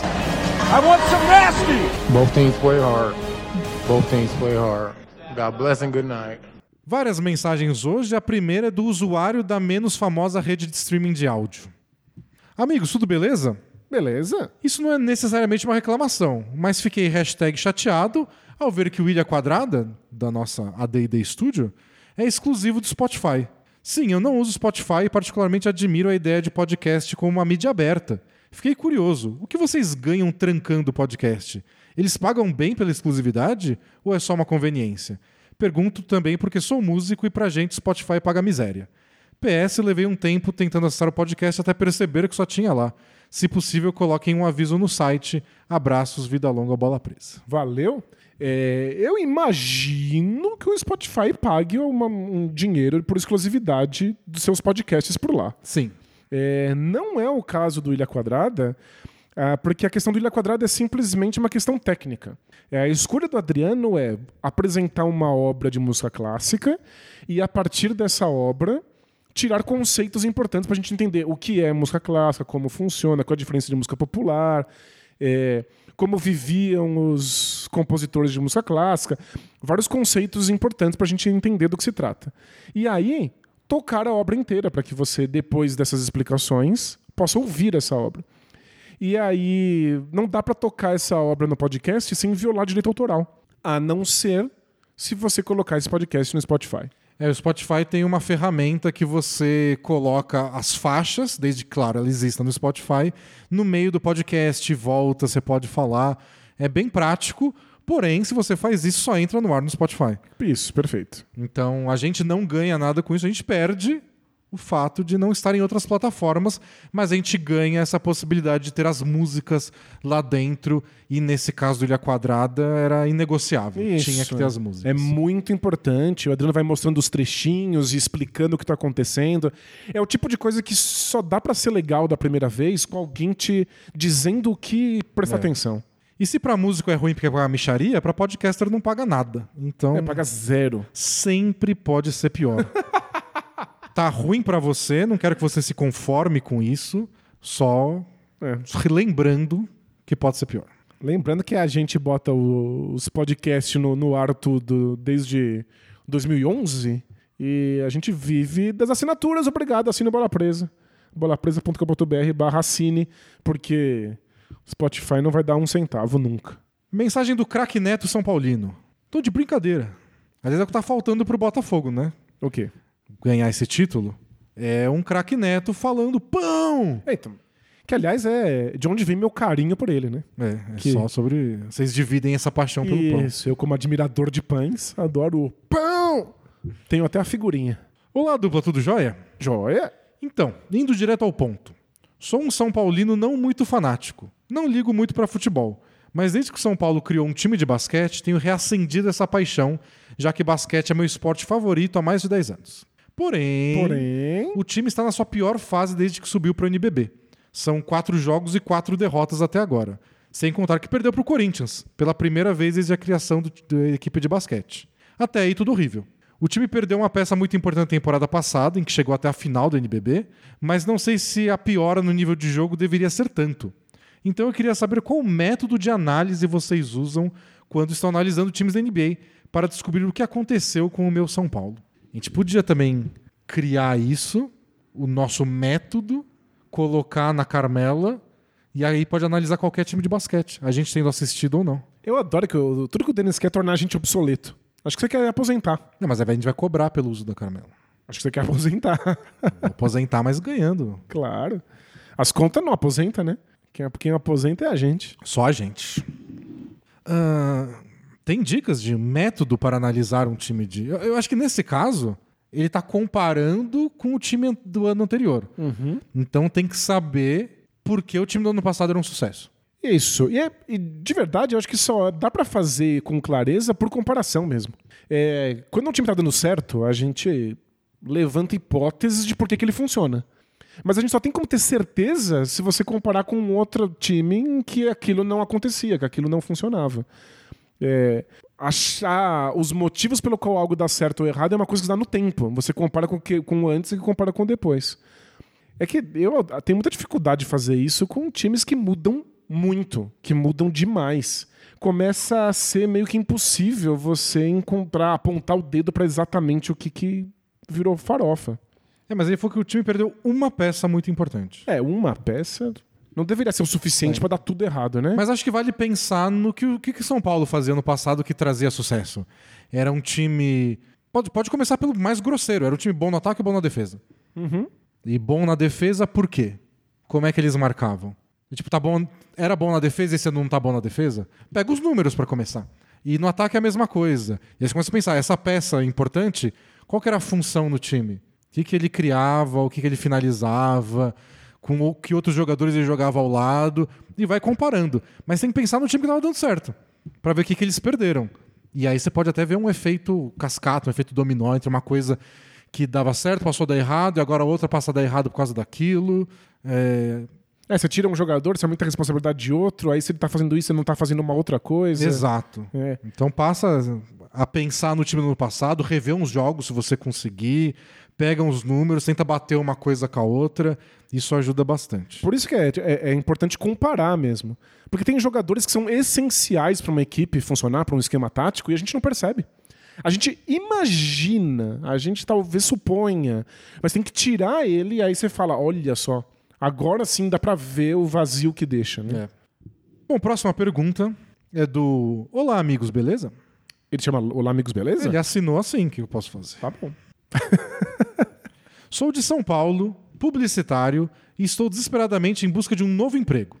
Nesse processo, busquei aprimorar minhas habilidades até me matriculei na Alura, ararara, Opa, aumentou a lura. né? o que me ajudou muito. Movido pelo desespero e pela sede do conhecimento, acho que principalmente o desespero, né? Isso. E com o nosso cupom, espera? É.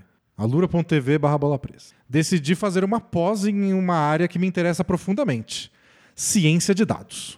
Legal. O curso começou muito bem e me apaixonei ainda mais pelo tema, especialmente quando tive liberdade de escolher com o que fazer meu trabalho de conclusão. Escolhi um o assunto que amo, esportes. Porém, Porém- com o passar do tempo, enquanto desenvolvi o trabalho, percebi que eu recorri ao chat GPT para quase tudo, principalmente pela parte dos códigos. Devido ao meu TDAH, faz anos que eu tenho dificuldade em aprender, aprender e fixar conteúdos na minha cabeça. Simplesmente parece que não encaixa. Mas sou, foi, mas sou apaixonado por análise de dados. O trabalho saiu e ficou muito bom. Fui muito elogiado, mas fico com a sensação de que não fiz o projeto. Mas no fundo, a ferramenta me ajudou a concretizar coisas que eu jamais imaginaria fazer sozinho. Acredito que ter a criatividade para fazer as perguntas certas e levar um projeto adiante já foi muito relevante no processo.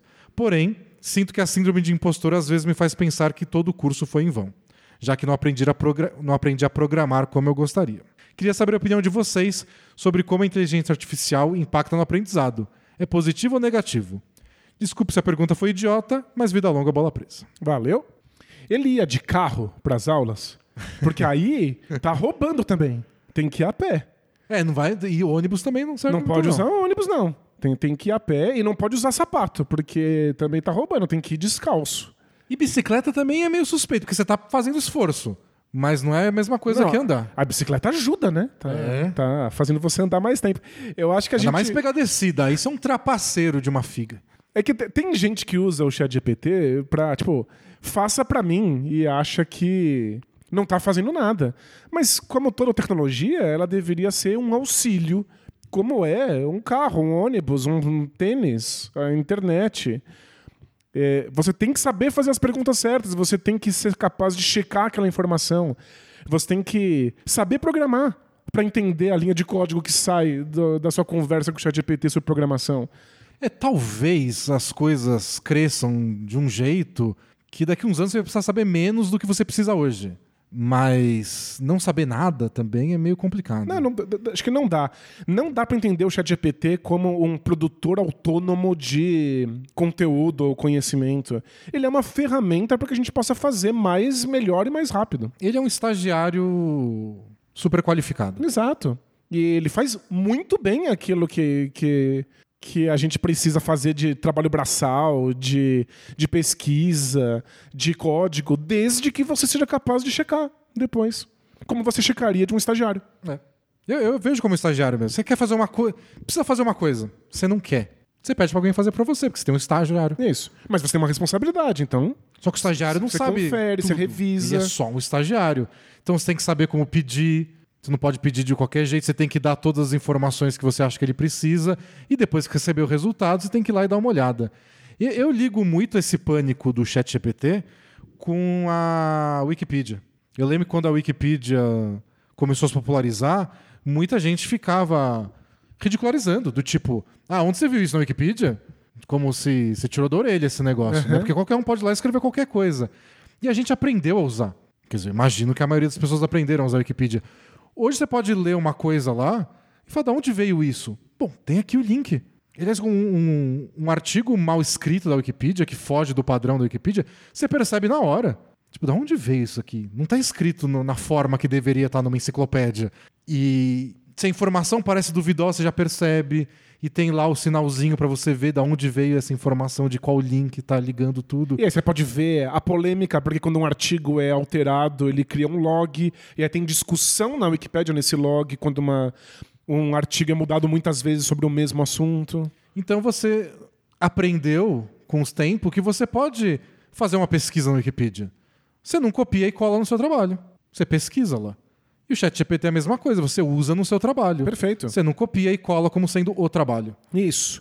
E, é claro, a gente também tem que pensar que essas coisas estão aqui para auxiliar, e aí existe menos valor em você ter decorado coisas. Você não precisa ter tudo na ponta da língua o tempo inteiro se você sabe onde e como encontrar, se você sabe o que perguntar e como conferir. Então, eu não tenho por que lembrar todos os números dos jogadores da NBA como a gente tentava fazer quando a gente era jovem. Lembra que a, a gente criou um super trunfo com as estatísticas principais dos jogadores, a gente começou a decorar quantos pontos por jogo e assistências e rebotes os atletas tinham.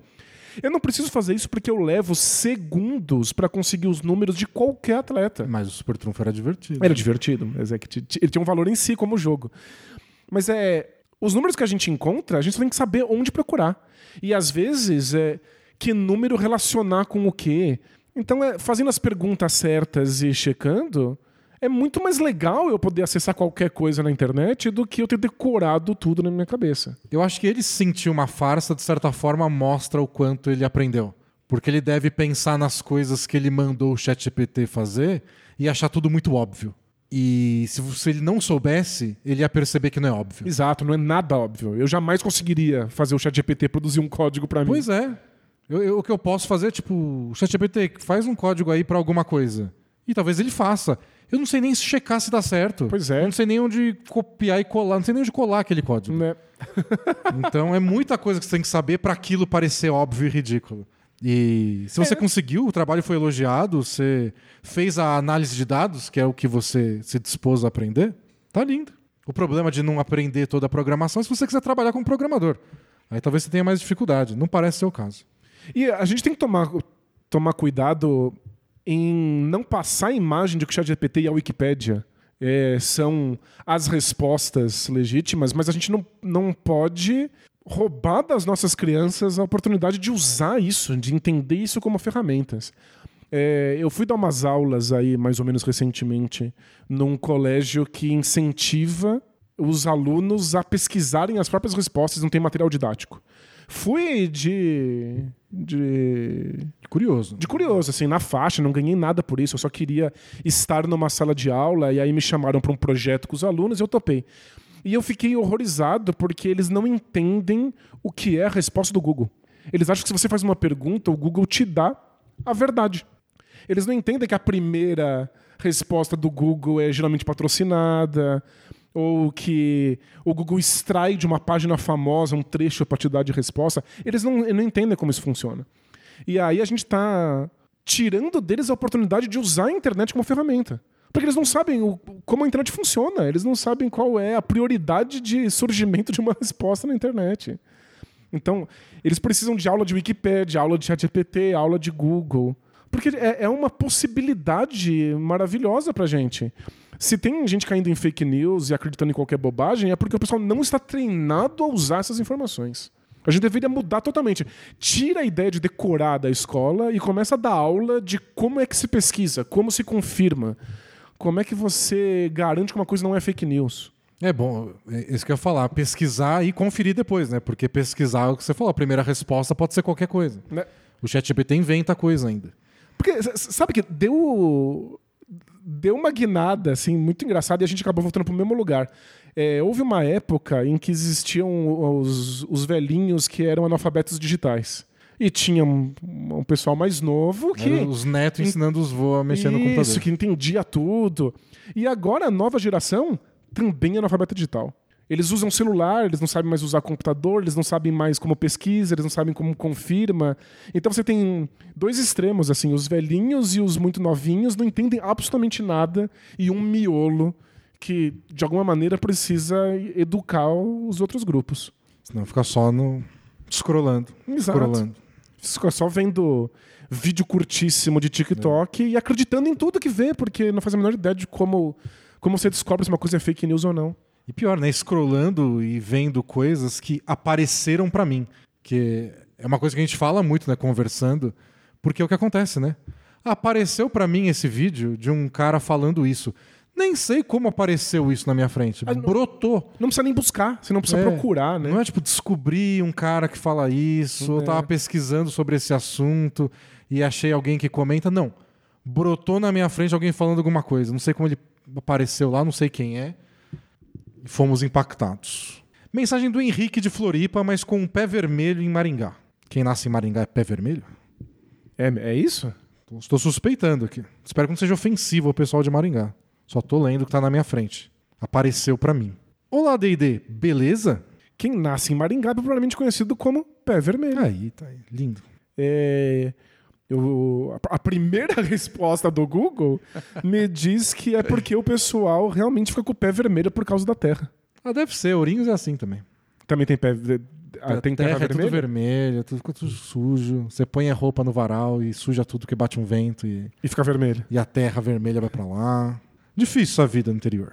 Olá, D&D, beleza? Beleza. Acabei de voltar de uma viagem ao Japão com um grupo de Maringá, no Paraná, que dentre suas cidades irmãs tem a cidade de Kakogawa.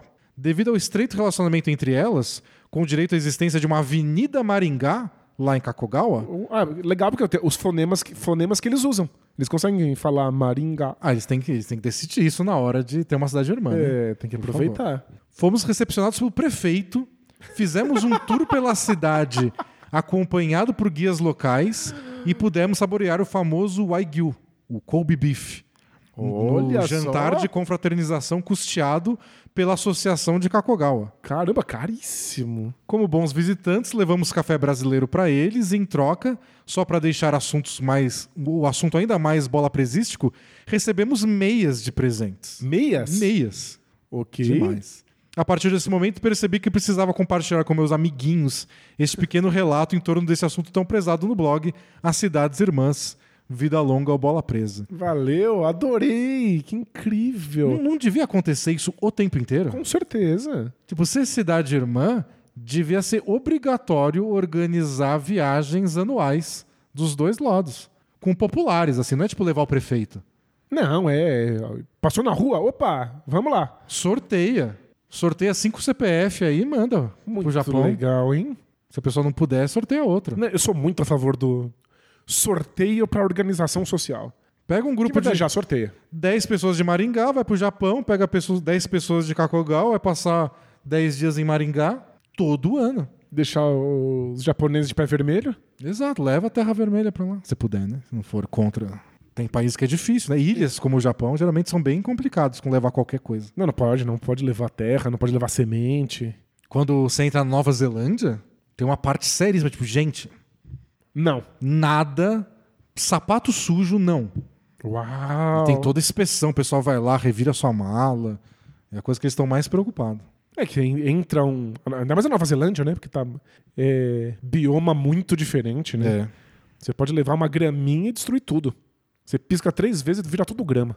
Mensagem do Christian Wood do subúrbio. Tá bom, né? Parece aquelas contas no Twitter que tem, né? Christian Wood Brasil, Christian Christian, Wood Wood, da da, depressão, Christian Wood do subúrbio. Fala a maior dupla da podosfera basquetebolística. Suave? Suave na nave. Falo do Rio de Janeiro, cidade irmã de Liverpool, Luanda, Barcelona e etc. Então, para essas cidades, daria trabalho, né? É. Isso, não, a gente tem 25 cidades irmãs. Vão ter que organizar 25 viagens. Eu fiquei com medo até do etc. É. Deve ter muitas. Mas Rio de Janeiro, cidade grande, rica, com milhões de habitantes. Faz as viagens, fazer o quê? Isso. Sorteio um monte de gente. Bom, ele continua. Me apaixonei por uma colega de faculdade depois de quatro anos estudando juntos. Nos relacionamos por quase três meses e foram os melhores quase três meses desse ano. desse ano também, né? três Achei que ele ia falar da vida. É. pô. Começa pequeno, né? Fechamos a relação depois de algum tempo a pedido dela, e um mês depois de uma viagem que tanto planejamos, ela terminou comigo. Fechamos a relação, parece que faliu a relação. né? Não, entendi é que eles não podiam mais ficar com mais ninguém. Isso. É que podia quando, no é- começo. É, quando né? virou sério. assim. É, não, ainda ficou confuso. E aí, vamos fechar? e aí, gata, vamos fechar? Aí aperta a mão assim, É. faz um acordo. A partir de hoje. Aí você pensa, hum, fechar amanhã? É que eu tinha marcado um negócio. Tem, tem um date Vamos hoje. fechar amanhã? Bom, enfim, fecharam, foram felizes por quase três meses. Os quase, os melhores quase três meses. E aí ela terminou. Isso, depois da viagem que eles tanto planejaram. Tivemos problemas de convivência na viagem, que foi uma da- das coisas de uma lista que ela fez com os motivos do término. Não precisa, né? Não, não precisa, a não ser que você vá terminar o relacionamento num tribunal. É, só, só termina e pronto. Não precisa mandar uma lista pra pessoa se sentir mal. Gente, Tipo, melhor aqui nessas coisas pro próximo, pra próxima não sofrer como eu sofri. tava numerada? Será? Ela fez uma lista em ordem alfabética? Ou ordem de gravidade, né?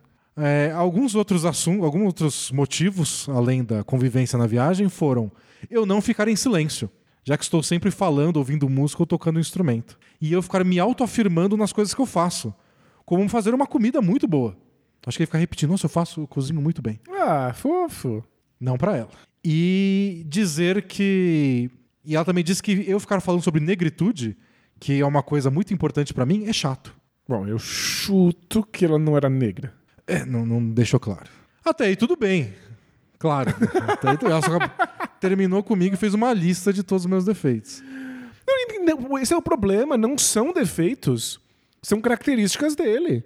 Então, Tipo, não dá pra todas as suas características casarem perfeitamente todas as pessoas do planeta. E ela tem todo o direito de não gostar de algumas características. Não vamos julgar quais elas falou, mas não quero conviver com alguém que fala sem parar. Isso, claro. Você pode continuar falando sem parar no seu canto, pra mim me irritou. E tchau. Isso não é um Você não defeito pra você lá listar e jogar listar na e cara do cobrar da pessoa. Não, é absurdo, absurdo. Tipo, é, é o seu jeito. Você tem um jeito específico. Não vai casar com todas as pessoas do planeta Terra. Mas não é por isso que vira um defeito. Até aí tudo bem. Porém, Porém- dois meses depois disso, ela veio até mim pedir desculpas pelo que falou. Ela alegou que estava em surto, que Eita. ainda gostava de mim e queria voltar. Porém, de Porém, novo, a melhor amiga já havia me dito que ela estava determinada a voltar comigo e que garantia que ia conseguir porque ela era uma pessoa com muito dinheiro. que? Tipo, ela prometeu pra amiga, eu vou ter esse cara de volta. E como eu tenho dinheiro, porque eu eu, vou tenho conseguir? muito dinheiro. É é possível. coisa de vilão. Não, é coisa de vilão de novela. É. Mas, tipo, ela vai comprar ele? Sei lá. Vai levar em restaurante caro, né? Levar, Eu, eu cairia nessa. levar pra em restaurante caro. Eu, é, então eu tenho. Eu, eu acho que é meu ponto fraco, inclusive. Como PlayStation 5 pra você aí, Dani. Que coisa esquisita, hein? Eu estava fragilizado e mesmo após isso tudo tive uma recaída. E uma semana depois ela me confessou que me chamou de pobre, ele colocou em caixa alta, diversas vezes enquanto estavam separados. Alegou novamente o surto e que precisava ser sincera para que a gente pudesse voltar. E que ela ainda quer voltar, mas depois de tudo isso. Ah, ela ainda quer voltar, ele disse. Mas depois de tudo isso eu não sei o que fazer. Me ajuda dupla, que mais sabe sobre assuntos do coração. Obrigado pela atenção, perdão pelo texto longo, vida longa, bola presa. Desde 2018 vocês não saem dos meus ouvidos. Opa, não cansou ainda? Muito obrigado. Obrigado. É, ó, de verdade, tem coisas que são características de uma pessoa. E aí você pode gostar ou não gostar, é, achar fofo ou achar chato, isso varia. Tem coisas que são complicadas, tem coisas que são mais impeditivos, tem coisas que atrapalhariam qualquer tipo de relação. Tem coisas do tipo. Durante uma briga, ela me falou uma coisa que me magoou, mas bola pra frente. Coisas e coisas, né? Exato, coisas e coisas. Eu acho que listar suas características normais, sua personalidade, como se fossem negativas e xingar você, te criticar financeiramente pelas costas, dizer que ia comprar o relacionamento de volta, ou, ou, ou pelo menos dar a entender isso, é muita furada, né? E meu medo, eu sempre tenho medo com pessoas que usam temas sérios pra ficar. Ah, não, tava em surto. Tipo, eu sei que é um assunto sério, saúde mental, todo mundo fala disso há muito tempo. Mas você também não pode tratar as pessoas como qualquer coisa, E depois falar que falar tava em surto e vamos continuar de onde a gente parou? Não, é, isso Você não é pode, viável. você pode respeitar o surto dela e falar, eu entendo, porém, não dá. É, você pode respeitar o surto dela e se respeitar muito mais. É, isso acho que é importante. Aprenda com isso, amiga, tudo bom, não vou te odiar pra sempre. Perfeito. Na sua próxima relação com outra pessoa, você faz diferente. Inclusive, deixa eu te dar aqui uma lista de 10 coisas sobre você que você, deveria mudar pro próximo. E se você tivesse ainda escrito que foram os, os melhores quase três meses da sua existência no planeta Terra, mas desse ano, Ah, é, tem muito ano aí. tem outras coisas aí. Tem vários acho- anos. Sou a favor de segundas chances. Tem, tem, tem gente que é muito contra, né? A partir do segundo que virou ex, não faz mais parte da vida. É. Eu, eu acredito que em alguns casos dá pra voltar. é, Depende de muitas coisas. Nesse aqui, olha, nem precisaria pensar muito, É, não. né? não. Então, me chame de ingênuo. Ingênuo. Obrigado. Próximo. Não. É, mas eu ainda tenho aquela visão de que você vai encontrar alguém que gosta dessas suas características esquisitas. Tem algumas que são impeditivas, tem algumas que prejudicam. Mas dessas características esquisitas que são só a sua personalidade, e que você consegue encontrar alguém que goste delas. Você já sabe que ela não gosta. É, ela deixou bem claro, listou é. pra você. É meio que ela tá Muito falando, furada. tipo, não gosto disso, mas estou disposta a aturar. É, esse, é assim que eu interpretei esse pedido de volta dela. Eu não quero ninguém me aturando. Última pergunta, rapidinho, ou já deu? Você que escolhe, Daniel. É, curtinha? É curtinho. Então vamos. É do Ancap Gente Fina. Você conhece Ancap Gente Fina? Talvez esse seja o primeiro.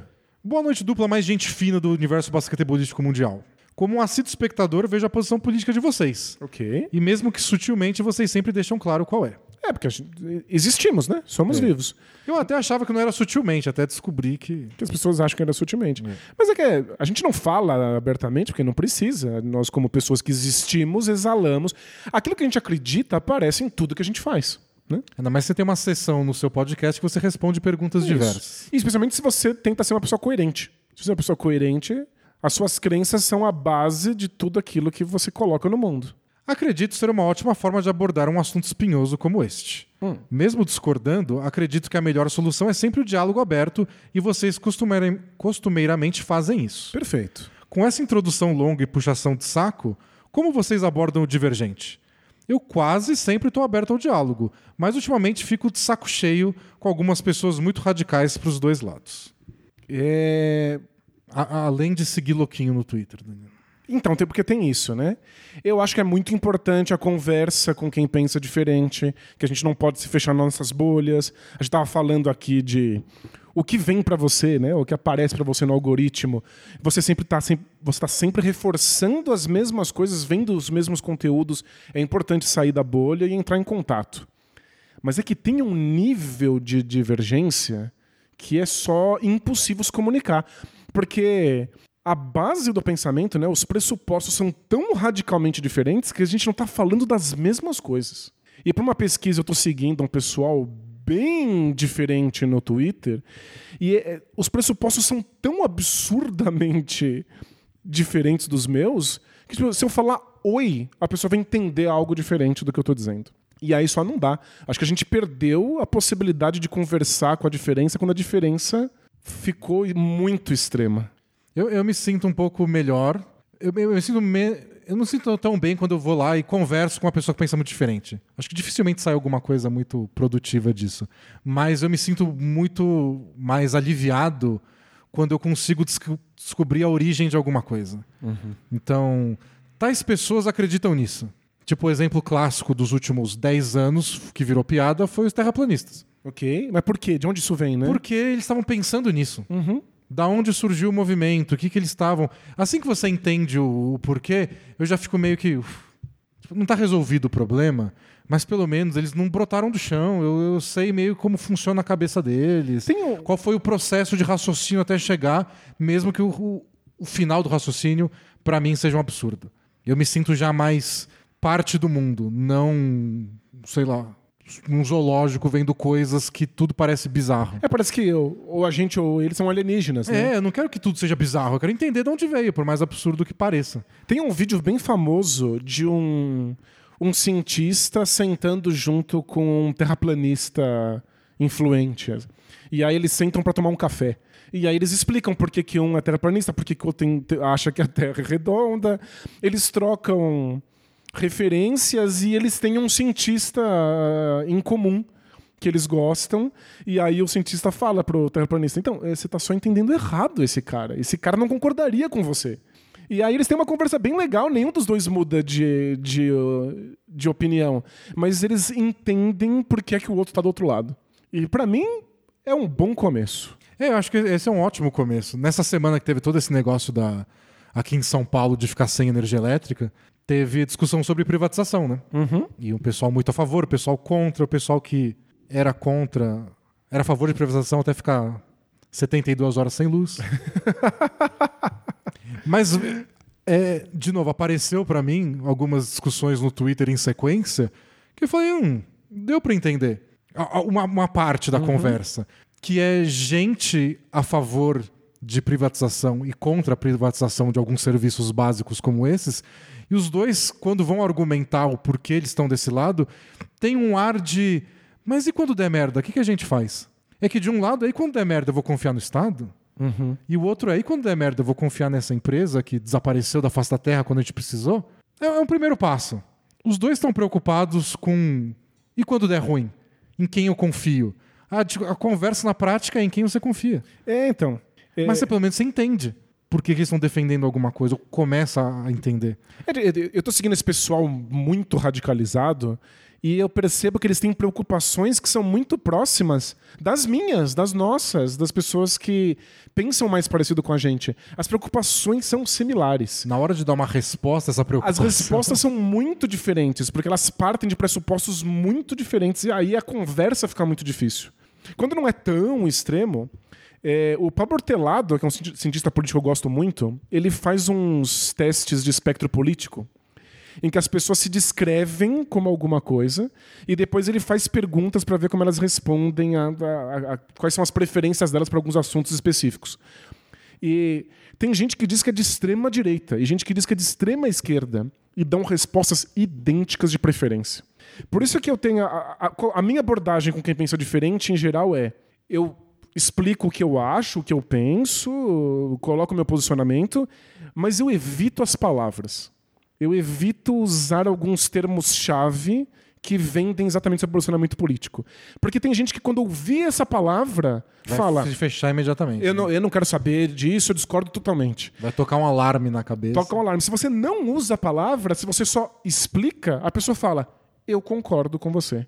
É por isso que tem muita gente que escuta a gente, acha a gente muito razoável, e quando a gente deu qualquer mínimo posicionamento que tinha uma palavra específica, acendeu as luzes e ficou muito frustrado com a gente. Tem gente que faz isso pra ridicularizar também, né? Gente que vai na manifestação de pessoas de outro espectro e começa a fazer perguntas e a pessoa começa a concordar Né? e tá todo mundo rindo que fala, "Ah, o que ela tá pensando é uma coisa, na verdade é outra. É muito comum, no fundo a gente tem posicionamentos muito parecidos como nação. É que a gente se dá nomes diferentes e às vezes a gente está radicalizado para umas posições que têm pressupostos distintos e ainda a gente nunca vai conseguir se comunicar. E aí, de verdade, não sei como resolve. Não faço ideia de como falar com alguém que é diferente nesse ponto. Se eu soubesse, já tinha criado um podcast pra isso. Né?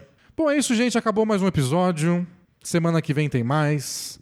Nessa sexta tem Copa NBA. Opa! Nessa sexta acaba o financiamento coletivo do Poco Pixel. É isso, ajudem lá, pocopixel.com.br financiamento. E até semana que vem. É isso, e a gente se vê aí no, no- é sábado que a gente tem jogo. Sábado, 8 da noite, Orlando Magic, Milwaukee Bucks. Perfeito, nós dois lá na transmissão da NBA. Não percam. Até a próxima. Tchau!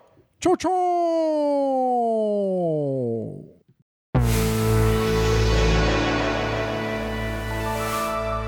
A D&D Studio.